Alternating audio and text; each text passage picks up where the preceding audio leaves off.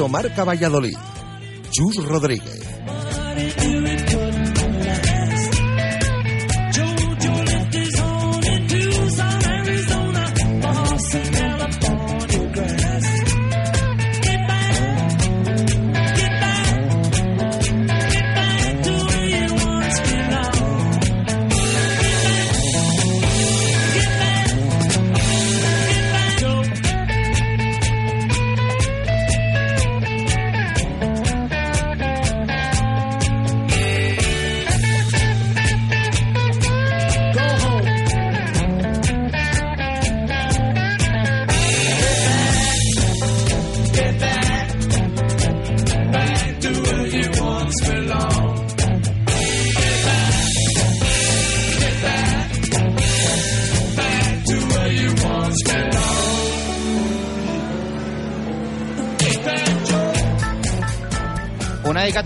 14 minutos de la tarde. ¿Qué tal? Muy buenas. Bienvenidos a Directo Marca Valladolid en Radio Marca. Estamos en el Lagar de Venancio, en la calle Traductores, junto a Michelin, en este jueves 27 de marzo.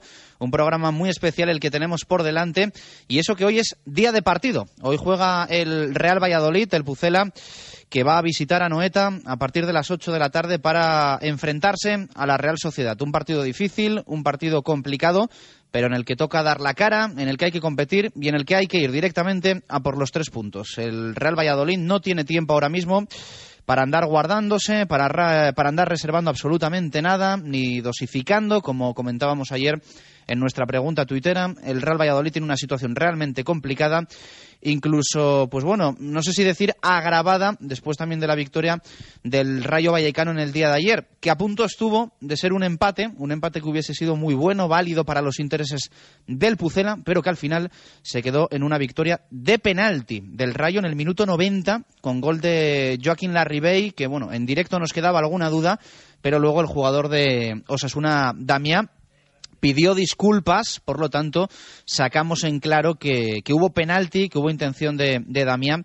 y que eh, fue justa la victoria del Rayo frente al Club Atlético Sasuna en eh, Vallecas. Así que hoy a las 8 de la tarde, partido del Pucela frente a la Real, bueno para los intereses blanquivioletas que haya perdido el Granada frente al Atlético de Madrid, eh, que haya perdido el Celta frente al Barça y la verdad es que, bueno, ya saben ustedes que a nosotros, eh, aquí de 1 a 3, la pelea de arriba nos importa poco o absolutamente nada. Por lo tanto, bueno, hoy está claro, ¿no? Se habla mucho de la derrota del Real Madrid, de la victoria del Sevilla, eh, de la victoria del Sevilla y de la victoria del Barça, de la lesión de Víctor Valdés, pero mm, eso a nosotros, pues bueno, la verdad es que no nos interesa eh, prácticamente nada, a no ser que afecte en los resultados, ya decimos, al Real Valladolid Club de Fútbol. Hoy, en Anoeta, sin Javi Baraja, sin Luis Sastre y también eh, sin Humberto Osorio. Son los tres descartes técnicos de Juan Ignacio Martínez. Se lo pierde también por lesión, entre comillas, el dominicano Heinz y eh, veremos a ver el 11 de Jim si hay alguna sorpresa o no hay sorpresas en el eh, día de hoy. Javier Heredero, ¿qué tal? Muy buenas, ¿cómo estamos? Buenas tardes. Bueno, no hay muchas novedades, ¿no? Eh, respecto al Real Valladolid, contábamos todo ayer. El equipo viajó por la tarde en autobús, llegó sin complicaciones a San Sebastián y está velando armas el, equipo en su hotel de concentración. Así es, ahora mismo sobre la una y media, dos, los jugadores comerán, algunos echarán la siesta, otros descansarán y ya sobre las seis irán hacia, hacia Noeta para preparar ya, ya el partido. Supongo que ya Juan Ignacio les dirá en la comida o después en la reunión que suelen tener eh, la alineación para que los jugadores que vayan a jugar se vayan preparando. Vamos a ver, como tú bien dices, quién juega sobre todo por bandas, que yo es donde más dudas hay. Si va a volver a jugar Jeffren, si va a jugar Valderrama por la izquierda, si va a ser Verdic. eh, el resto del equipo yo creo que más o menos está claro, que serían Rubio y Rossi por el medio, con la defensa de siempre, y Oscar y Javi Guerra en punta. Vamos a ver, como digo, que al final qué, qué es lo que decide Juan Ignacio y quién juega por banda. Si es que al final es Jeffren, eh, va a tener cua- dos partidos en cinco, en cinco días después de lesión. Vamos a ver cómo, cómo está, teniendo en cuenta que otro día acabó muy cansado el, el hispano-venezolano. La portería parece clarísimamente Sí. para Jaime Jiménez. ¿no? Eso es, creo que no hay dudas. Después de lo que dijo otro día Juan Ignacio, eh, va a morir con Jaime eh, o va a vivir. Vamos a ver cómo termina la historia. Si Jaime no tiene lesión o si no es por causa de fuerza mayor, eh, Jaime de aquí a final de temporada va a ser el portero de Real Valladolid. Así que todos con él, porque si a Jaime le va bien, como decíamos ayer, a Valladolid le va a ir bien. Así que todos con Jaime y que le vaya lo mejor posible y que de aquí a final de temporada sea lo mejor para él. Perfecto. Eh, clasificación ahora mismo, por si hay algún despistado. Colista Betis 19, penúltimo Real Valladolid 27, tercero en descenso por la cola el Getafe que tiene 28, fuera Osasuna, lo marca ahora con 29, a dos está el Real Valladolid del Club Atlético Osasuna, 29 tiene también la Unión Deportiva Almería, 31 Elche, 32 Málaga, 33 Rayo y 33 Celta. Y al Granada con 34, ahí lo dejamos. Evidentemente, si hoy gana el Real Valladolid, lo vamos a ver todo desde otra perspectiva, porque vamos a tener al Celta a tres puntos. Sí. Y esto cambia, cambia todo pero hay que ganar. Y no es un partido para nada fácil. La Real Sociedad ahora mismo es sexta en la clasificación, 46 puntos, eh, no le vino bien la victoria del Sevilla.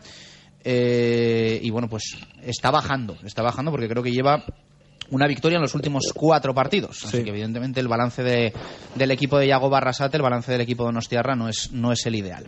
Una y 19 minutos eh, de la tarde. eh, ya decimos que hoy tenemos una primera hora especial. En la segunda vamos a hablar largo y tendido de de fútbol. Eh, vamos a tener tertulia al respecto de la actualidad del Real Valladolid. Nos va a acompañar eh, José Salado y, y también Jesús Turiel. Eh, pero en nuestra primera hora hoy eh, vamos a tener algo que hace mucho tiempo que queríamos tener. No sé cómo definirlo, la verdad, porque vamos a hablar mm, de literatura, vamos a hablar de Valladolid, eh, vamos a hablar de rugby, vamos a hablar del chami, vamos a hablar de deporte vallisoletano, vamos a hablar absolutamente de todo. Eh, quizá eh, nos desmarquemos, podríamos decir, eh, de lo más puramente deportivo que suele ser este programa, pero, pero vamos a intentar hacerlo chulo y sobre todo que quede pucelano, que quede vallisoletano, que ya sabéis que, que es lo que pretendemos siempre en nuestro directo Marca Valladolid. Eh, voy a ir saludando. Eh, César Pérez Gellida, escritor, amigo, ¿qué tal? Muy buenas, ¿cómo estamos?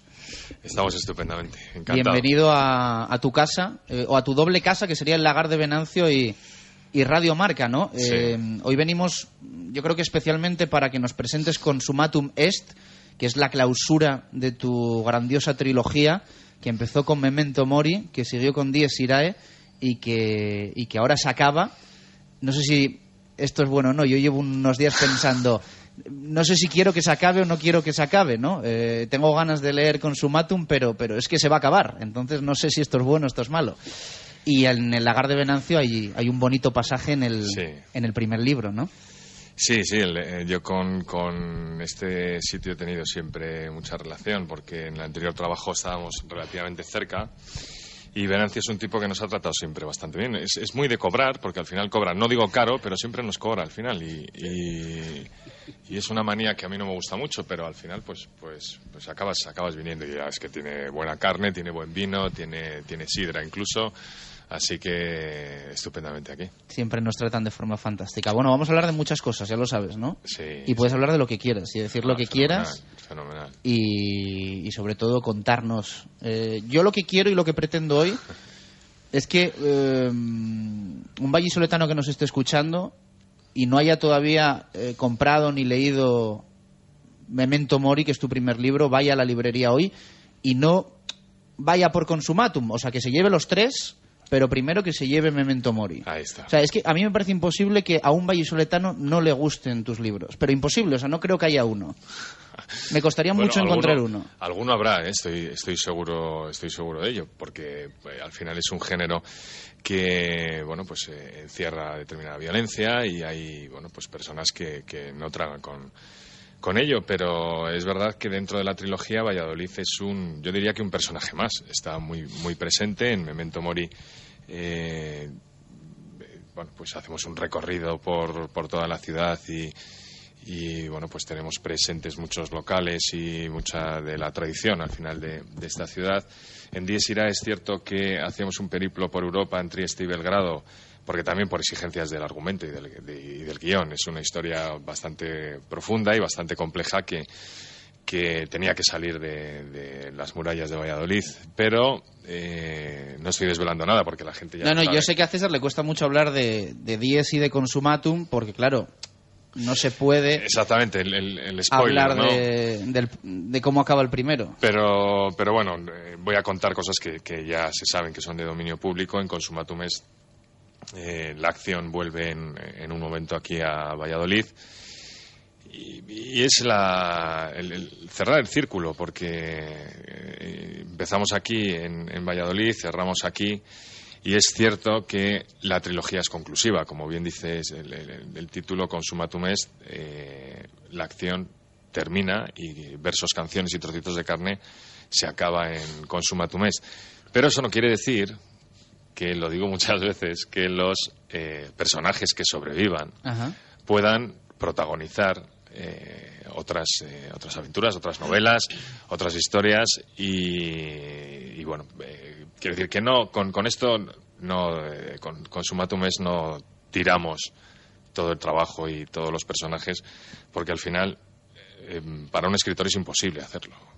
yo es verdad que quería soltar un poco lastre, ¿no? porque no es fácil interpretar a un sociópata asesino en serie eh, también la, eh, personajes como Ramiro Sancho o Carapocha, al final absorbe mucho. Y yo quería poner un poco de distancia, pero eso no quiere decir que le eches paladas de, tierra encima. O sea que es posible. Bueno, un placer que estés con nosotros. ¿eh? Vamos a hablar de muchas cosas, ya digo. Manu Serrano, jugador del Hermil Salvador, del Chami. ¿Qué tal, cómo estás? Buenas tardes. Gracias por acompañarnos hoy también en el lagar de Venancio. Eh, yo creo que para ti es especial también estar, hoy aquí por lo especial que es César en tu vida, ¿no? Por supuesto, es, es un amigo mío de, la infancia, de, toda la vida. Y ayer cuando me llamaste y me dijiste si podía acercarme, pues o sea, fue una ilusión porque me gusta poder estar aquí y compartir con él la presentación de su, de su trilogía, de su último libro. Has devorado los libros. Sí, eh, me pasa un poquito como a ti, me da un poco de pena. me da un poco de pena, pero bueno, esta tarde, si Dios quiere, ya podré empezar el tercero y con muchas ganas y además siempre los dos anteriores hemos ido comentándolo, iba mandando mensajes, él me decía, cuando llegues aquí me escribirás, cuando llegues allá tal. Y estoy seguro que en este otro también le, alguna cosa le tendré que escribir. Y saludo también a David García, eh, nuestro hombre de rugby. ¿Qué tal, David? ¿Cómo estás? Muy buenas. Saludos, chavales. Hablar de rugby es hablar de Valladolid y hablar de Gellida es hablar de Valladolid, está claro. Es, es así. Eh, tú también has devorado los, los libros de César y, te apetecía mucho también estar hoy aquí con nosotros. Sí, sí, por supuesto. Además, de, desde que salió el, primer libro ya, pues es que te engancha, o sea, no puedes negar, te engancha y, y estás deseando que salga el siguiente. Y lo que tú decías es que la verdad es que lo has clavado, Chus. Eh, te, da pena empezar el tercero. Yo fui a comprarlo ayer, aprovechando para que luego lo firme. Y, es que te da pena, ¿eh? Te da pena. No, de hecho, yo reconozco que el primero, eh, Memento, mm, me lo devoré. Y 10, eh, yo creo que me gusté más. Lo fui dosificando, sí. Fui diciendo, bueno, ya está aquí, ¿no? Es que si no, es que si no, dos días. Pierdes tu vida. Sí, no, lo, vas. Dejas, todo de lado. Aprendes a, disfrutarlo más, a lo mejor el segundo libro, ¿no? Y por eso sí que a lo mejor lo, lo dosifica y tal, ¿no? Yo lo estoy devorando también. Y, bueno, y con ganas, como dice Manu, de empezar el tercero también. A ver si yo el, lunes. Eh, de más pura actualidad, Consumatum salió ayer a la venta, ¿no, César? Eh, ¿Qué tal las primeras horas de venta y la repercusión que está teniendo? Bien, ¿no? Muy buenas, muy buenas. Eh, porque a lo mejor suena un poco feo, pero hay un, hay un lector cautivo, que es este que, se ha enganchado con Memento Mori, ha continuado con Dies Irae. Y la salida de Consumatumés, pues eh, ya percibíamos que por el movimiento que había en las redes sociales, eh, Twitter, Facebook, etcétera, pues que, que había bastante expectativa. Y ayer, por lo poco que sabemos, eh, ha, habido un muy buen día de venta, tanto en Valladolid como en, como en, otros sitios. La editorial es verdad que también ha apostado mucho más en, en Consumatumés, eh, hay mejor presencia, mayor visibilidad en, los puntos de venta y eso al final hace pues que, inevitablemente las ventas vayan mejor. Pero bueno, es un poco pronto todavía para valorarlo, pero desde luego por el movimiento que hay en la red y por este run run que, está revoloteando, pues, pues eh, somos optimistas. ¿La trilogía cómo nace? O sea, desde el principio tienes claro eh, que vas a escribir tres libros o escribes Memento y te planteas eh, cerrarlo y, darle un final. ¿Cómo, ¿Cómo nace todo? Bueno, yo en realidad es que no, no tenía no tenía previsto ni ponerme a escribir. Y, esto fue eh, quizá ni ponerte a escribir ni ser escritor. No no no desde luego. Yo, yo tenía aquí mi trabajo en, en Canal Ocio estupendamente como director comercial y, de marketing. Eh, pero bueno, pues eh, yo tengo problemas para, para, conciliar el sueño. Tenía una historia ahí en la cabeza, porque siempre me invento historias para tratar de, de dormir y una de esas historias se fue tejiendo y decidí, no sé en qué momento porque tampoco lo recuerdo, que me iba a poner a escribir. De ahí salieron seis capítulos que a través de Diego Zarzosa, que es otro tipo que conocemos todos muy bien en esta mesa, que es de muy vinculado al mundo del rugby. Y que iba a estar hoy con nosotros, pero que no, no que ha podido. No, ha podido, no ha podido finalmente, y que trabaja en Robinson Productions, eh, le, le- le puso el manuscrito a Michael Robinson. Michael Robinson se entusiasmó con ello y me animó a, a continuar.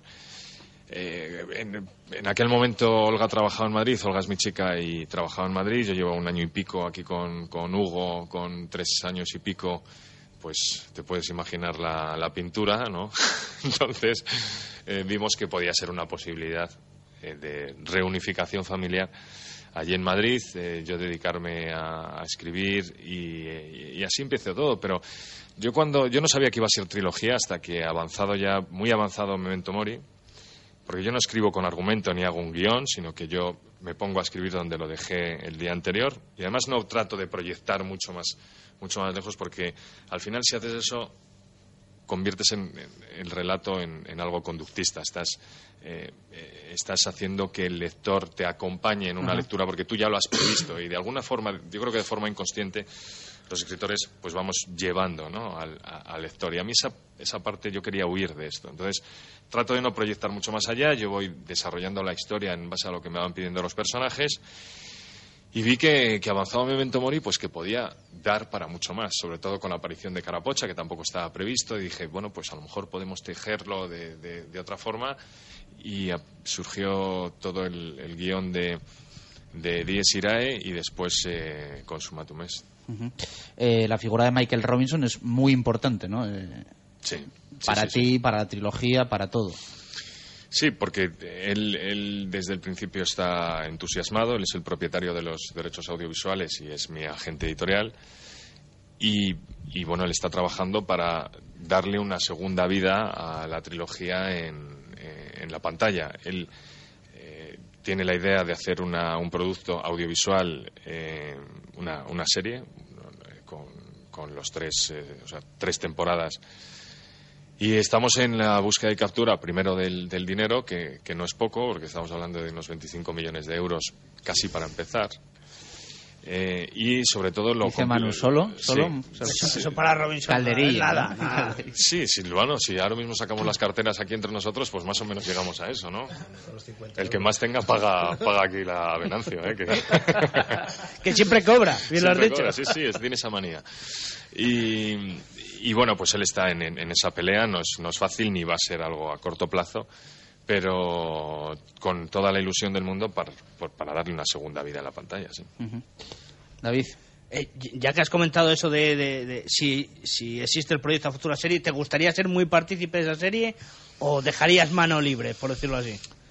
Dejándote aconsejar, como te he dejado aconsejar a la hora de empezar, de iniciarte en la escritura por Mm. profesionales, por decirlo así, No. en ese caso. No, no, no, en, en el tema de la escritura no, porque lo, lo he hecho siguiendo mi propio método y no he acudido a talleres, ni no quiere decir que no haya aprendido en el camino, pero, pero no, no, no, no de una forma arreglada, ¿no? Pero en el tema de la producción audiovisual no es que puedas o no puedas, es que, es que no te dejan. No- ningún productor, ninguna productora va a firmar un contrato con, eh, con, con- de compra de derechos para que tener al coñazo del autor detrás diciendo no, no, es que este personaje es así, es que esta escena es asó. Eh, no, eso, eso no existe. Otra cosa es que el productor que lo compre quiera que el autor intelectual participe, pero participe desde un punto de vista consultivo, nunca eh, en las decisiones. Entonces nosotros buscamos ese escenario en el que yo pueda eh, participar desde el punto de vista intelectual aconsejando en, en ese sentido. Pero yo tengo el papel, los papeles asegurados en las tres temporadas, porque yo salgo en todos los libros, incluido en el tercero. Por lo tanto, esa parte yo no sé si estaré de un lado o del otro, pero, pero en el contrato tendrá que figurar que, que el representante de jugadores de rugby tiene que salir. Al respecto de eso, Manu, tienes el micro abierto y puedes preguntar a César, porque además hoy me pasa a mí una cosa muy curiosa. Eh, yo normalmente muchas veces eh, hago las entrevistas a deportistas, a ti te llamo un montón de veces, eh, también pensando en lo que quiere saber el oyente, ¿no? Hoy me pasa que yo quiero saber muchas cosas. Entonces, esto no sé si es bueno o es malo, ¿no? De cara a la radio. Así que puedes preguntar lo que lo que quieras. ¿eh? No, no pregunto, la verdad que le estoy mirando y, y le veo hablar y, y veo recuerdos y veo historias y, me hace muchísima gracia, o sea, me, me gusta mucho me- porque, no sé, le veo explicarse y es que lo estoy viendo hace veintitantos años, igual y... Es que hemos compartido, claro, Manu y yo hemos estudiado en el, en el mismo colegio, en la compañía de María, y, y- y vivíamos muy cerca. Muy Mi. Manu siempre me ha dicho, si, si hace veintipico años me dicen que este tío va a ser escritor, bueno, me tiro al suelo riéndome de él a la cara. Sí, si me lo dicen a mí hace cuatro, hago así. Eh, y, y vivíamos muy cerca y luego los dos jugábamos a balonmano, que, que teníamos mucha mucha eh, vinculación y, Y luego encima te viniste al mundo del rugby también, ya de remate. Sí, sí, sí, porque a mí el rugby la verdad es que siempre me ha traído... Yo, yo no he jugado nunca al rugby, me lo pregunta mucho la gente. Yo he jugado a balonmano hasta segunda división en la en Unión Deportiva San Carlos.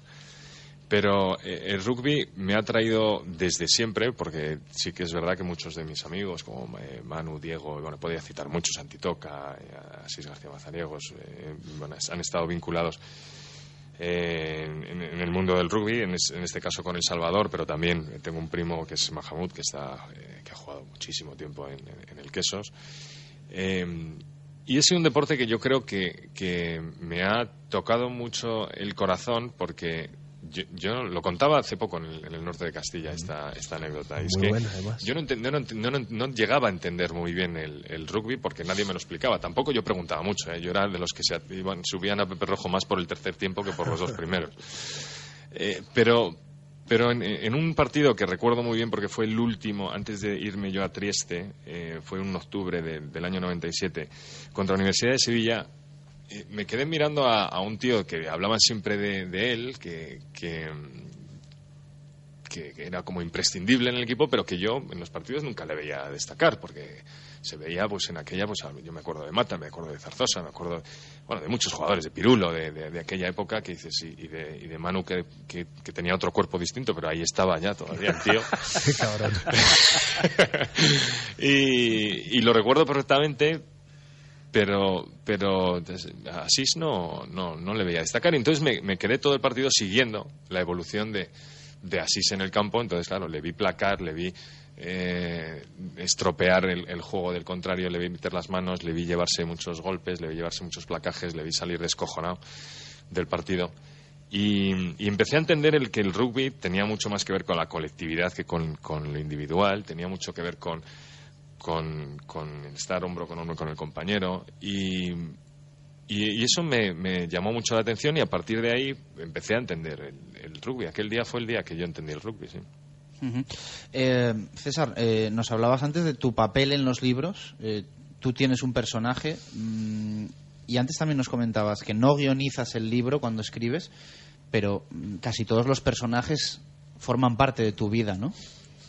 De la vida de César Pérez Gellida. Sí, eh, bueno, a todos los personajes yo les aporto mm, parte de mi ADN, eso es, eso es inevitable, porque al final cuando los tienes que interpretar, y, para mí una de las partes principales de, la escritura es interpretar al personaje, por eso te lo tienes que creer, tienes que haber ensayado mucho en casa y hablar solo, y, y cuando vas por la calle y todo este tipo de cosas.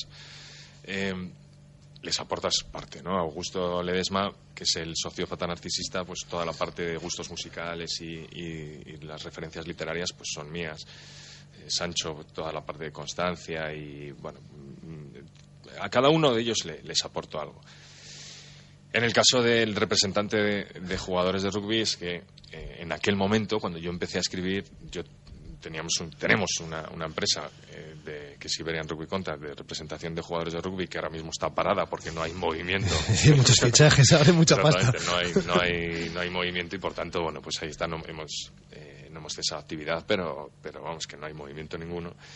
Y, y, y- y fíjate, la gente puede pensar que es un poco un tema egocéntrico o es una broma lo de, lo de salir en las, en, en las películas o en las series, pero eh, quizá quería ser altavoz de la situación de lo que de- del rugby, no solamente visto desde el punto, desde el, desde el juego, sino que el- la voz de, de César Pérez como representante de jugadores de rugby explica un poco cuál es la situación económica de un deporte que yo sitúo muy alto en la novela, porque refleja los valores que tiene Ramiro Sancho, es exactamente lo que tiene el rugby, lo tiene Ramiro Sancho, pero que a su vez pues no, no tiene la oportunidad de llegar a prácticamente nadie en este país porque no hay difusión, porque no hay dinero, porque todo se lo come eh, el deporte rey que es, eh, que es el fútbol y porque a partir de ahí el resto de deportes pues tienen un trocito muy pequeño de tarta. Pero si alguien va y, a un entrenamiento de rugby y ve cómo Ujú. se parten la cara en los entrenamientos y lo- es difícil de entender, ¿no? Pero, pero bueno, es la situación que es. Manu, tú tienes tu papel también, ¿no? El, el Chami, Pepe Rojo, que, que es bonito para ti. Sí, eso es. En el, en el primer libro, cuando lo compré, me dijo, lo leerás y, y tú además me dijo, tú irás conociendo a que si todos los nombres y todas las cosas, porque él juega con nombres, juega con, con gente del, del colegio, juega con, con amigos comunes y con apellidos que lo convierte en villas y con muchas cosas que yo me, me iba riendo y me dijo, y, irás cogiendo todas las, todas las pues eso, los homenajes o lo, como lo quieras llamar, que, que, que jugar con eso. Y luego, eh, un poquito más adelante, pues, pues sí, va a haber un partido, un derby y, y habla de mí. Bueno, dicen algo, dice, mira que cabrón con, con, con 36, ¿no? Con 30 y no sé qué, como empuja. Y ahí sigue. Todavía sí, Cuando lo leíste le llamaste por teléfono y dije... Sí, claro, no claro. ya, ya- ya en el segundo le pregunté, ¿aquí qué? Dice, pues he estado pensando matarte como rupista homosexual, pero no lo ¿te acuerdas? Dice, pero no lo he hecho. Y, y la verdad que iba leyéndolo y digo, este, este me ha matado como homosexual. Y no, lo leí al final, pues hay un tío, un tipo que, que lo mata en una bañera, ¿no? Sí, sí, sí. es- Y, y ese, ese era homosexual, pero no era yo. Y en ese tercero, pues veremos a ver lo que, lo que hace, porque es, él es así, es capaz de, de todo y además tiene tuvo un detalle conmigo en el primer libro muy, muy bueno, haciendo un... Te tocó la patata, ¿no? Sí, justo eh, había fallecido mi padre y, y él en uno de... Tampoco voy a desvelarlo, pues hay gente que no lo ha leído, pero vamos, que eh, cuando va un señor va a la iglesia, a una iglesia, pues ahí él dice, joder, hace que no venía aquí desde que mi padre era cofrade, ta, ta, ta. Y eso resulta que era un homenaje a que él hacía a mi padre porque le conocía desde pequeño. Entonces, pues bueno, pues es de agradecer. Mm, eh, te pregunto también, eh, César, eh, mm, ha tenido el libro mucho eco eh, también con, con gente un poco relevante ¿no? del mundo del deporte. Un, un día en Radio Marca hablamos con, con Borja Fernández, el ex del Pucela, con Sisi. Eh, he leído también hoy un, un- un comentario, creo que de Maribel Verdú, ¿no? de, la, Sí. de la actriz. eh, es- esto es bueno también, entiendo, ¿no? para ti, ¿no? Y es, y es también pues un poco el... un- yo creo que un, un reconocimiento. Bueno, todo lo que sea difusión es, es bienvenido. Eh, al final, eh, Borja Sisi, Maribel Verdú es, eh, es el mismo. Eh, te he citado mismo- tres, habrá muchísimos más. Sí, sí, sí, ha habido, ha habido muchos. eh, y luego, bueno, pues Enrique Bumburi, por ejemplo, o eh, Lobo Lesbian, quiero decir que, que sí he tenido conocimiento de, de- de personas relevantes que del mundo de la cultura, del espectáculo, de, de las letras que se han interesado y que, o que me han felicitado. Lo que pasa es que para mí no dejan de ser lectores. Quiero decir que, su opinión es, perfectamente válida, igual que el que me para por la calle y, me ha dicho que, que Diez Irae no ha podido con él, porque se le ha atragantado al principio y que no ha podido. Pues decir, su opinión es perfectamente válida. Por cierto, le debemos la, la trilogía a Fausto Rossi, ¿no? Le demos la trilogía a Fausto Rossi con el incentivo negro. Sí, qué ilusión me hizo, me hizo aquello. Sí, lo pasamos además muy bien, muy bien. Y... Es que antes del partido del Barça, eh, esta mano así un poco extrañado, eh, prometió César que al jugador del Valladolid que marcase gol le regalaría la, la trilogía. Así que el, el 1-0 de Fausto Rossi se lleva los, los tres libros, que seguro que además le gusta porque, bueno, pues con la relación vallisoletana e italiana, pues a él también le, le toca de cerca. Estas cosas que tiene el destino, ¿no? Exacto. Y, y además lo viví, aquel partido fue muy gracioso, porque claro, yo estoy viviendo en Madrid y en Madrid hay, hay mucho más culé de lo que la gente piensa y en ese partido pues pues eh, había muchísima gente del, del Barça en, ese, en, en el bar y, y claro, del Valladolid estaba yo y cuando grité el gol de, de Rossi, que además me pilló me pilló en el baño, es que me pasan estas cosas. Es que me lleva pasando desde aquel gol de Caminero con Estados Unidos, me lleva pasando. Es irme al baño irme al baño, con lo cual no tengo que ver tanta cerveza cuando veo un partido de fútbol. Te voy a contar, te hago un paréntesis, te cuento. Yo tengo un amigo eh, que estuvo, siempre la cuento esta, en la final de Glasgow del Real Madrid. Escúchame. Se lo perdió. Escúchame, en el minuto 38 de la primera parte le di- iba con un amigo y le dijo, voy a ir ahora a por la bebida y así no tenemos que hacer toda la cola en el descanso. Estaba pidiendo la bebida y oyó la celebración del gol de, de Zidane. Y volvió al sitio corriendo y le dijo al amigo, ¿ha sido bueno el gol? Y el amigo ni contestó, se llevó las manos a la cabeza como diciendo, no sabes lo que te acabas de perder. O sea, imagínate perderte ese gol, ¿eh? Sí, sí, no, y no le pidió a Zidane que lo repitiera, ¿no? No, no, no. le hubiera salido ni de coña, pero bueno. Supongo que luego lo vería en casa, pero bueno, nos estabas contando.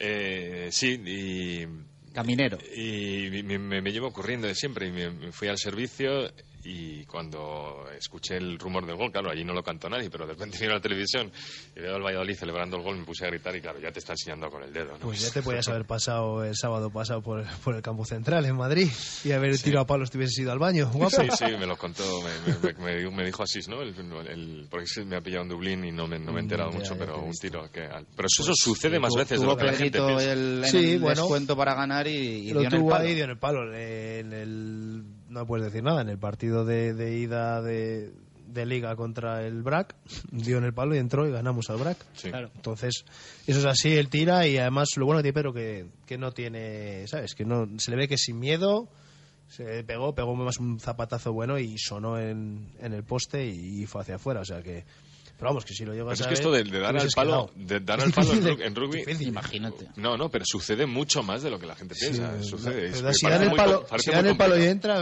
qué Sí, cara sí. si nos hubiese quedado mejor, ¿eh? Y es súper emocionante, más emocionante que en el fútbol, ¿no? Que puede ocurrir más a menudo, ¿no? Porque además, a dónde va el balón, a ver quién lo Ya, coge, claro. ojo, que puede haber Exacto. ahí un rebote, Un rebote, claro. y ensayo, y muchas veces se duermen lo- los jugadores porque como pasa poco, pues no estás atento a lo mejor y se podrían sacar a lo mejor más puntos de, en esos rebotes, ¿sí? Es interesante. Las preguntas, David, para César. Preguntas, eh, pues eh, muchas, pero centrándonos un poco en el rugby, eh, la verdad que es que el rugby tiene una cosa que muchas veces todo lo fastidia, ¿no? Es, no termina de salir tanto empresarialmente como, como a nivel de equipos o, o en otras facetas. Muchas veces el rugby parece que en España está un poco gafado. Antes has contado la historia de empresarial eh, acerca de, de managers, de jugadores.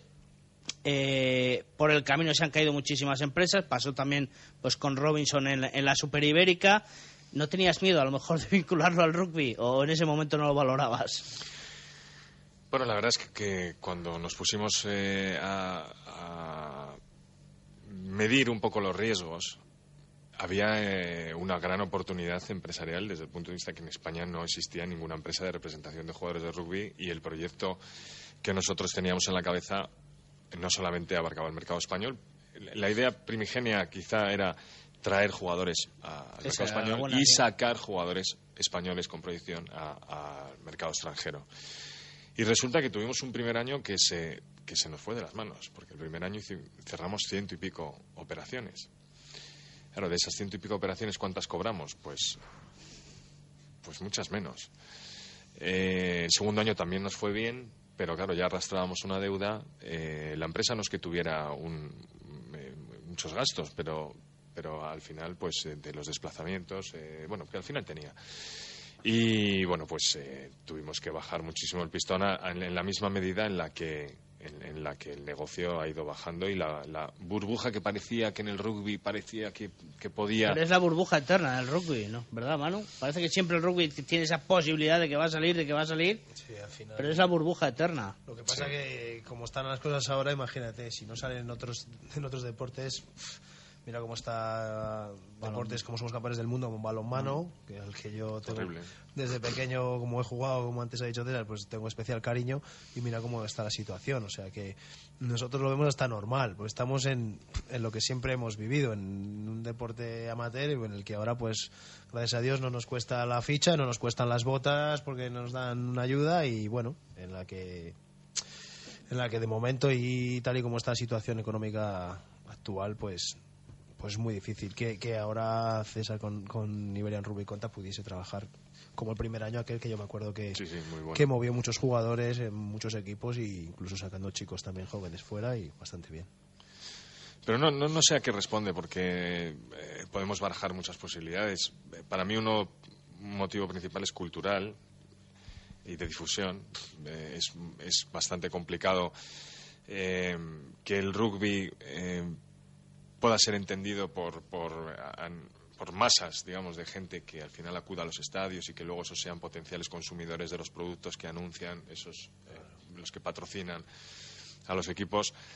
Porque al final tampoco hacemos, y en esto me incluyo, eh, no, no hacemos la labor de comunicación y de enseñar eh, en qué consiste, no solamente los valores, porque es verdad que hacemos mucho alarde de los valores del rugby, pero, pero a lo mejor teníamos que enseñar a, coño, que, que el balón se pasa para atrás, que las reglas básicas, eh, de todo esto que calase un poquito más en, en la sociedad y yo entiendo que es una labor francamente difícil cuando abres cualquier periódico, incluso un periódico generalista, y la portada es el, el partido de- del, del Madrid-Barça o es un- el- el- lo, que haya ocurrido en el mundo del fútbol, ¿no? O un telediario que dura más la parte de fútbol que el propio telediario y que ya lo han tenido que separar. Es decir, hay muchos ejemplos. Pero yo hace poco estaba en Dublín Claro, y te vas al polo opuesto. Estaba, vengo la semana pasada, este fin de semana pasado, estaba, estaba en Dublín, y de repente ves que la cultura del rugby allí y, y del fútbol gaélico, por deciros algo, es, es, eh, es muy fuerte.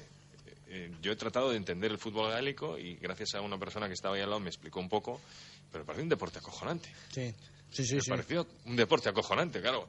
Lo tienen que jugar los irlandeses porque irán puestos de Guinness hasta arriba. porque si no, no lo, puedo, no lo puedo entender. Pero claro, allí, para ellos el rugby es una cosa como consustancial a la, a la vida. ¿Cómo no vas a saber de rugby? Se saben todas las, las, las reglas, normas y, y- y ves que... lo que es- tienen en el colegio, lo tienen desde pequeño, lo tienen al padre, al hermano, al tío. Y siempre han tenido tienen- un lo han familiar mamado, eso es. que, Eso que- es. que lo han mamado, pero también tienen el fútbol. Quiero decir, que no es, es que a mí no me parece que sea excluyente eh, eh, una cosa Eh, con otra. pero es difícil, Es ¿no? Yo creo que es una cuestión sí. de cultura, ¿no? Y de base, como Eso dice es, Manu, y de todo. Bueno, o sea, al final aquí, pues bueno, en Inglaterra yo no te sé decir ni un equipo de baloncesto, Ya. ¿sabes? O sea, ni de balonmano. Entonces, cada país un poco entiendo, ¿no? Tiene, tiene sus raíces y su cultura deportiva también y creo que irán Sí, lo que pasa es que el rugby eh, es uno de los deportes a nivel mundial que eh, más eh, el- el- uno de los eventos, no recuerdo si es el tercero, que es el campeonato del mundo de rugby, creo que es el tercero a nivel de espectadores a nivel mundial. O, o segundo, ¿no? Después Segundo, de No, tercero, creo que es tercero es. NFL, si no me equivoco, eh, las Olimpiadas. Olimpiadas, y- Olimpiadas y el rugby. y, Y el y mundial, ¿no? mundial. Entonces, eh, estando tan presente a nivel mundial, no puede estar a la cola en un país con tanta tradición deportiva y además con tanta tradición Es que deportiva somos buenos a, nivel, muchos deportes. equipos. Es que somos buenos a muchos deportes en España, es Ya, verdad. pero a podría estar un poco más equilibrado, que a lo mejor lo que dice estar- César, un poco más equilibrado. Podría ser tercero cuarto. Pero claro, si tú preguntas eh, en cualquier gran ciudad, preguntas, eh, es, es tan difícil llevar a los niños a jugar al rugby en Madrid.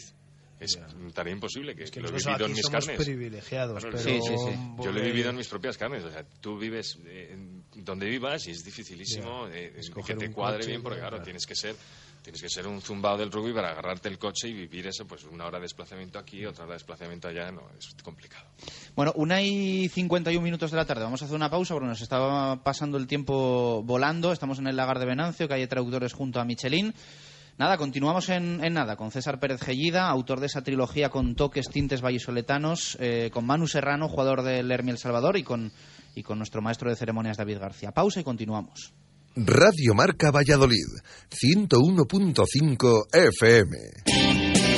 Bricocentro es la tienda de bricolaje dentro de la ciudad que le ofrece más oportunidades. Desde cortes especiales en madera, listonaje y moldura hasta elaboración de muebles a medida, armarios empotrados, cocinas o estanterías. Y también la posibilidad de reforma y restauración de sus muebles. Todo esto y mucho más lo puede encontrar en Bricocentro. En Valladolid, en Pérez Caldós 12 junto a la circular. Bricocentro. Todo en madera. ¿Quieres vehículo seminuevo o usado? Ahora es el momento. En Mubesa San Cristóbal, en la calle Nitrógeno número 1, te ofrecemos nuestro taller multimarca y nuestro gran stock de vehículos seminuevos y usados. Mubesa, 45 años de experiencia a su servicio. De Exterior te ofrece todo tipo de soluciones en cerramientos para hacer más habitable y cómodo tu porche o terraza. Somos expertos en aislamientos, toldos y acondicionamientos de patios y espacios exteriores. Además, en De Exterior tenemos una amplia gama de mobiliario de jardín. Este mes con grandes descuentos. Cheque regalo de 100 a 1000 euros. Nos puedes encontrar en calle Adolfo Miaja de la Muela número 5 en Parquesol o en www.deexteriorsoluciones.es. Porque lo más importante es tu hogar. De Exterior confía en profesionales de verdad. en el Parque Tecnológico de Buecillo le ofrece servicios cualificados de instalación de canalones, impermeabilizaciones, trabajos en vertical y mantenimiento de comunidades. Contacte con nosotros en el Parque Tecnológico de Buecillo, apartado de correos número 55 o en el teléfono 607 30 41 55. ANSE Canal. Trabaje con la garantía de profesionales. El próximo domingo 30 de marzo, en el Polideportivo Jesuitinas, primer clinic de fútbol sala en Valladolid con Luis Amado y Javi Limones. De 11 a 12 y media para jugadores de entre 12 y 15 años. De 12 y media a 2 para los de 6 a 11 años. Y por la tarde de 5 a 8, turno para los mayores. Disfruta, aprende y juega al fútbol sala con dos campeones del mundo. Indes. El Colegio de Administradores de Fincas recuerda que a partir de este año 2014 hay nuevas obligaciones fiscales para las comunidades de propietarios. Compruebe si su comunidad debe realizar la ITE, inspeccionar el ascensor o la instalación eléctrica. En este momento que más exigencias administrativas llegan a las comunidades de propietarios, acuda a un administrador de fincas colegiado. Garantía de profesionalidad. Infórmese en Colegio de Administradores de Fincas, calle Santiago 14, tercera planta, Valladolid. Directo Marca Valladolid. Chus Rodríguez. Una y 54 minutos de la tarde. Continuamos en directo Marca Valladolid desde el Lagar de Venancio. Primera hora especial, diferente, que tenemos en el día de hoy, en este jueves 27 de marzo. No nos olvidamos de que juega el Real Valladolid, luego vamos a hablar de fútbol. Hoy a las 8 de la tarde hay partido en, Anoeta frente a la Real Sociedad. Clave, muy importante para el equipo de Juan Ignacio Martínez en su objetivo de conseguir la, permanencia en la primera división del fútbol español. Pero en nuestra primera hora estamos con César Pérez Gellida, con eh, Manu Serrano y también con David García. Empezamos hablando de libros y bueno, hemos terminado hablando de, de rugby, ¿no? Eh, pero yo quiero reconducir también un poco al respecto de, porque va a terminar diciendo César, eh, yo he venido aquí a, a, hablar de mi libro, ¿no? Que es, no, que es... no, no, de verdad, de verdad que a veces, a veces uno de lo que más huye es, eh, es de eso, de, de, hablar del libro, porque es, me, acaba repitiendo mucho. Bueno, cuéntanos eh, un poco. Mmm, ya, ya te lo decía antes fuera de micro y lo he dicho también en antena. Yo me, me he propuesto hoy que muchos eh, que no han leído todavía Memento Mori compren el primer libro, aunque mm, haya salido ahora el, el, tercero, ¿no? Y yo creo, quiero invitar también a los eh, vallisoletanos que nos están escuchando, que no son muy de leer, eh, que lo máximo que han leído en los últimos años es la guía Fantástica Marca, que, que le den una oportunidad a, a Memento Mori, porque yo creo que que les va a servir también para engancharse a, a la lectura y, y, que está realmente bien. Eh, cuéntanos un poco los escenarios de Valladolid de, de, Memento y me apetece que cuentes también en antena la anécdota del, del graffiti. Ah, sí. Esa me ha gustado bueno, mucho. Es, es verdad que en Memento Mori una de las cosas que, mmm, que, que quizá la crítica ha destacado más es que ha llegado por igual al lector habitual como al eh, lector menos habitual, ¿no? por decirlo de alguna forma. Eh, y esto es porque eh, el lenguaje que yo utilizo es un lenguaje muy audiovisual, es, son capítulos cortos, es muy rápido, hay muchísima acción y vamos a decirlo muy fácil, es que es fácil, fácil de leer, ¿no? Que eso no quiere decir que sea un, de, escasa calidad la literatura, pero eh, es por la forma en, en, la que yo estructuro el, el, los capítulos, el lenguaje y la trama, pues eh, es fácil de leer y, y, eso engancha a las personas que no les gusta eh, uh -huh. bueno, pues, eh, leer como, como, uno de sus hobbies habituales. En Valladolid pues tenemos muchísimos escenarios, eh, uno de ellos es Pepe Rojo, que ya lo hemos mencionado, pero vamos a tener pues el lagar de Venancio como, como aquí estamos, el Cero Café, que es otro escenario principal, sí. porque es, digamos, la guarida de Augusto Ledesma. Que es y al que le, ha dado, le has dado continuidad, ¿no? Un poco fuera del libro para... Sí. para ser un poco escenario también de, la- de las presentaciones y demás. Luego nos cuentas un poco también tu agenda para que... Sí, porque es la guarida de Augusto Ledesma, pero también lo ha sido la, la del escritor. Y por tanto, pues, eh, ¿por qué salir ¿no? de, la, de la guarida? Donde uno se encuentra estupendamente, pues eh, ahí hay que volver. Eh, nos encontramos con otros escenarios como pues el Berlín, eh, la parrilla de San Lorenzo, un sitio que- donde se come también estupendamente. Eh, y al final, que un lector reconozca los escenarios hace que la acción sea mucho más, mucho más cercana porque se mete en Y la que pases miedo también caminando por Valladolid. Y en cuanto a la anécdota que, que mencionabas de, de la pintada de Morete Vieja, yo estaba buscando para una escena. Eh, estaba barajando dos escenarios que querían ser barrios, debían ser barrios eh, pues con unas características específicas y, barajaba Pajarillos y eh. Paseando por Pajarillos no me terminó de encajar, me fui hasta Arturo Iríes y dando una vuelta por allí me encuentro que en Ecuador 9 hay una pintada que pone Muérete Vieja, que tiene mucho que ver con el contenido de, eh, de- de ese capítulo. sí, sí. Subí a Ecuador 9, me di una vuelta y dije, este es. Y luego no sé si conoces que hace relativamente poco la policía montó una operación en- porque resulta que en ese mismo portal era el centro de menudeo de droga de todo Arturo Iríes. y de- le dio el nombre a la operación. ¿no? Exactamente. Y la bautizaron como eh, Operación Memento. Esto lo hizo el inspector Juárez, que veré, que veré mañana seguramente en el Cero Café. Eh, y la verdad es que fue curioso, fue curioso, sí. Desde luego. Eh, ¿Pisas todos los escenarios sobre los que escribes? Sí. Y bueno, Valladolid no me ha hecho mucho falta. Pero aún así he recorrido todo, ¿eh? porque al final uno cuando se pone a escribir lo tiene más fácil y si, si tiene reciente las cosas. Y, eh, y yo la única forma que sé de escribir es, es me imagino la escena y después la transcribo al papel, así de fácil.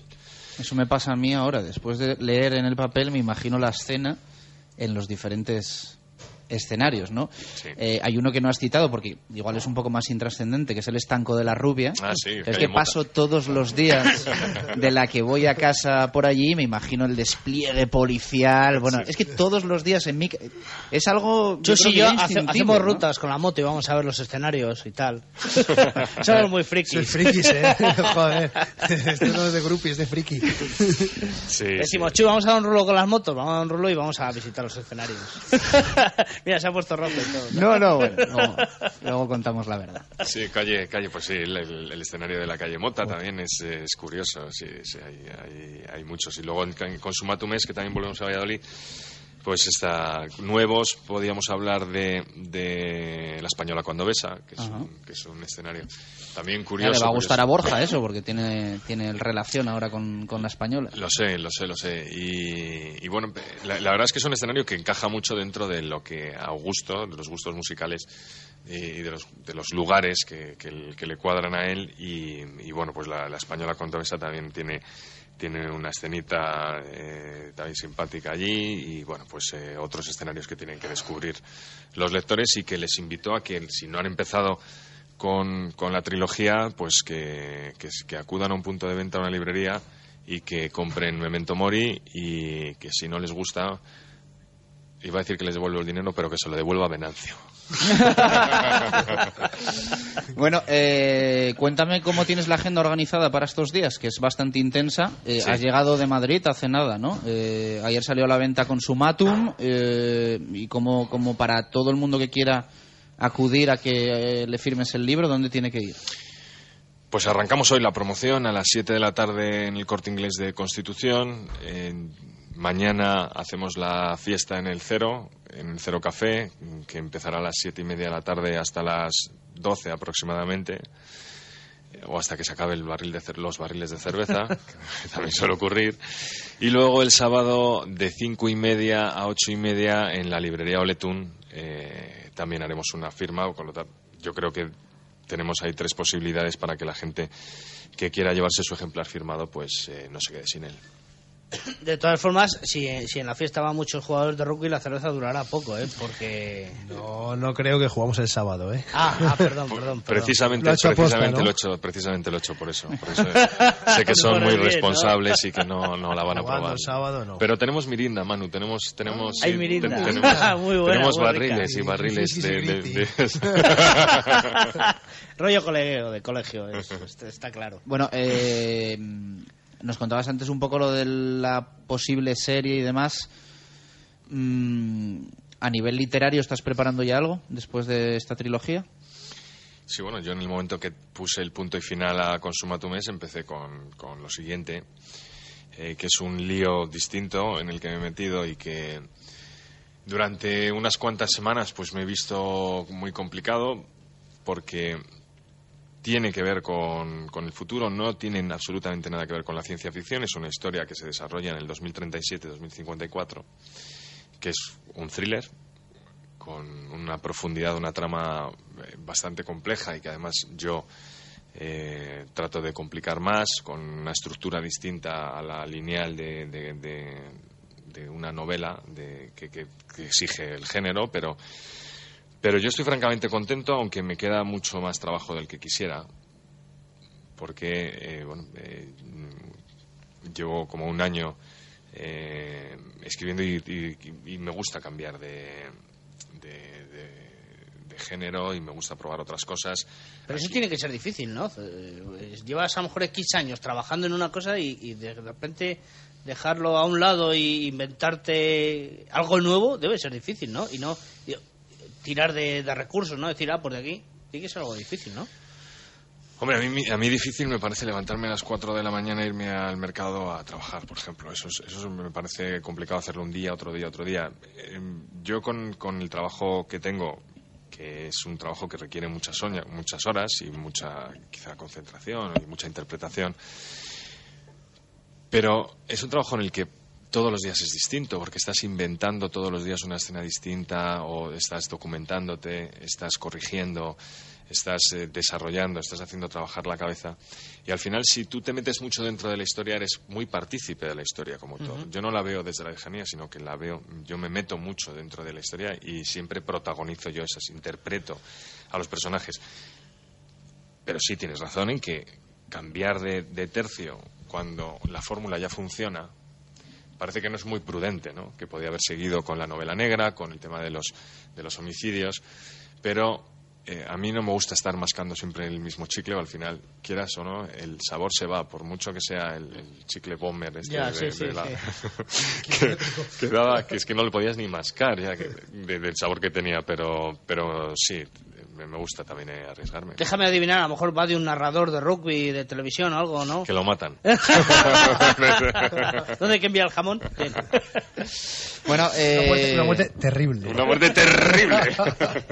¿Algo más que, que nos quieras contar? Eh, porque nos tiene que actualizar un poquito David cómo se presenta el rugby del fin de semana, así que aprovechemos para hacerle dos preguntas rápidas a Manu, que se tiene que ir. Nada, que encantadito de estar aquí con, con vosotros y que espero que el deporte vallisoletano pues coja una curva positiva a partir de ahora el fútbol, baloncesto, balonmano, que lo necesitamos Hoy a las 8 animando al Pucela. a muerte.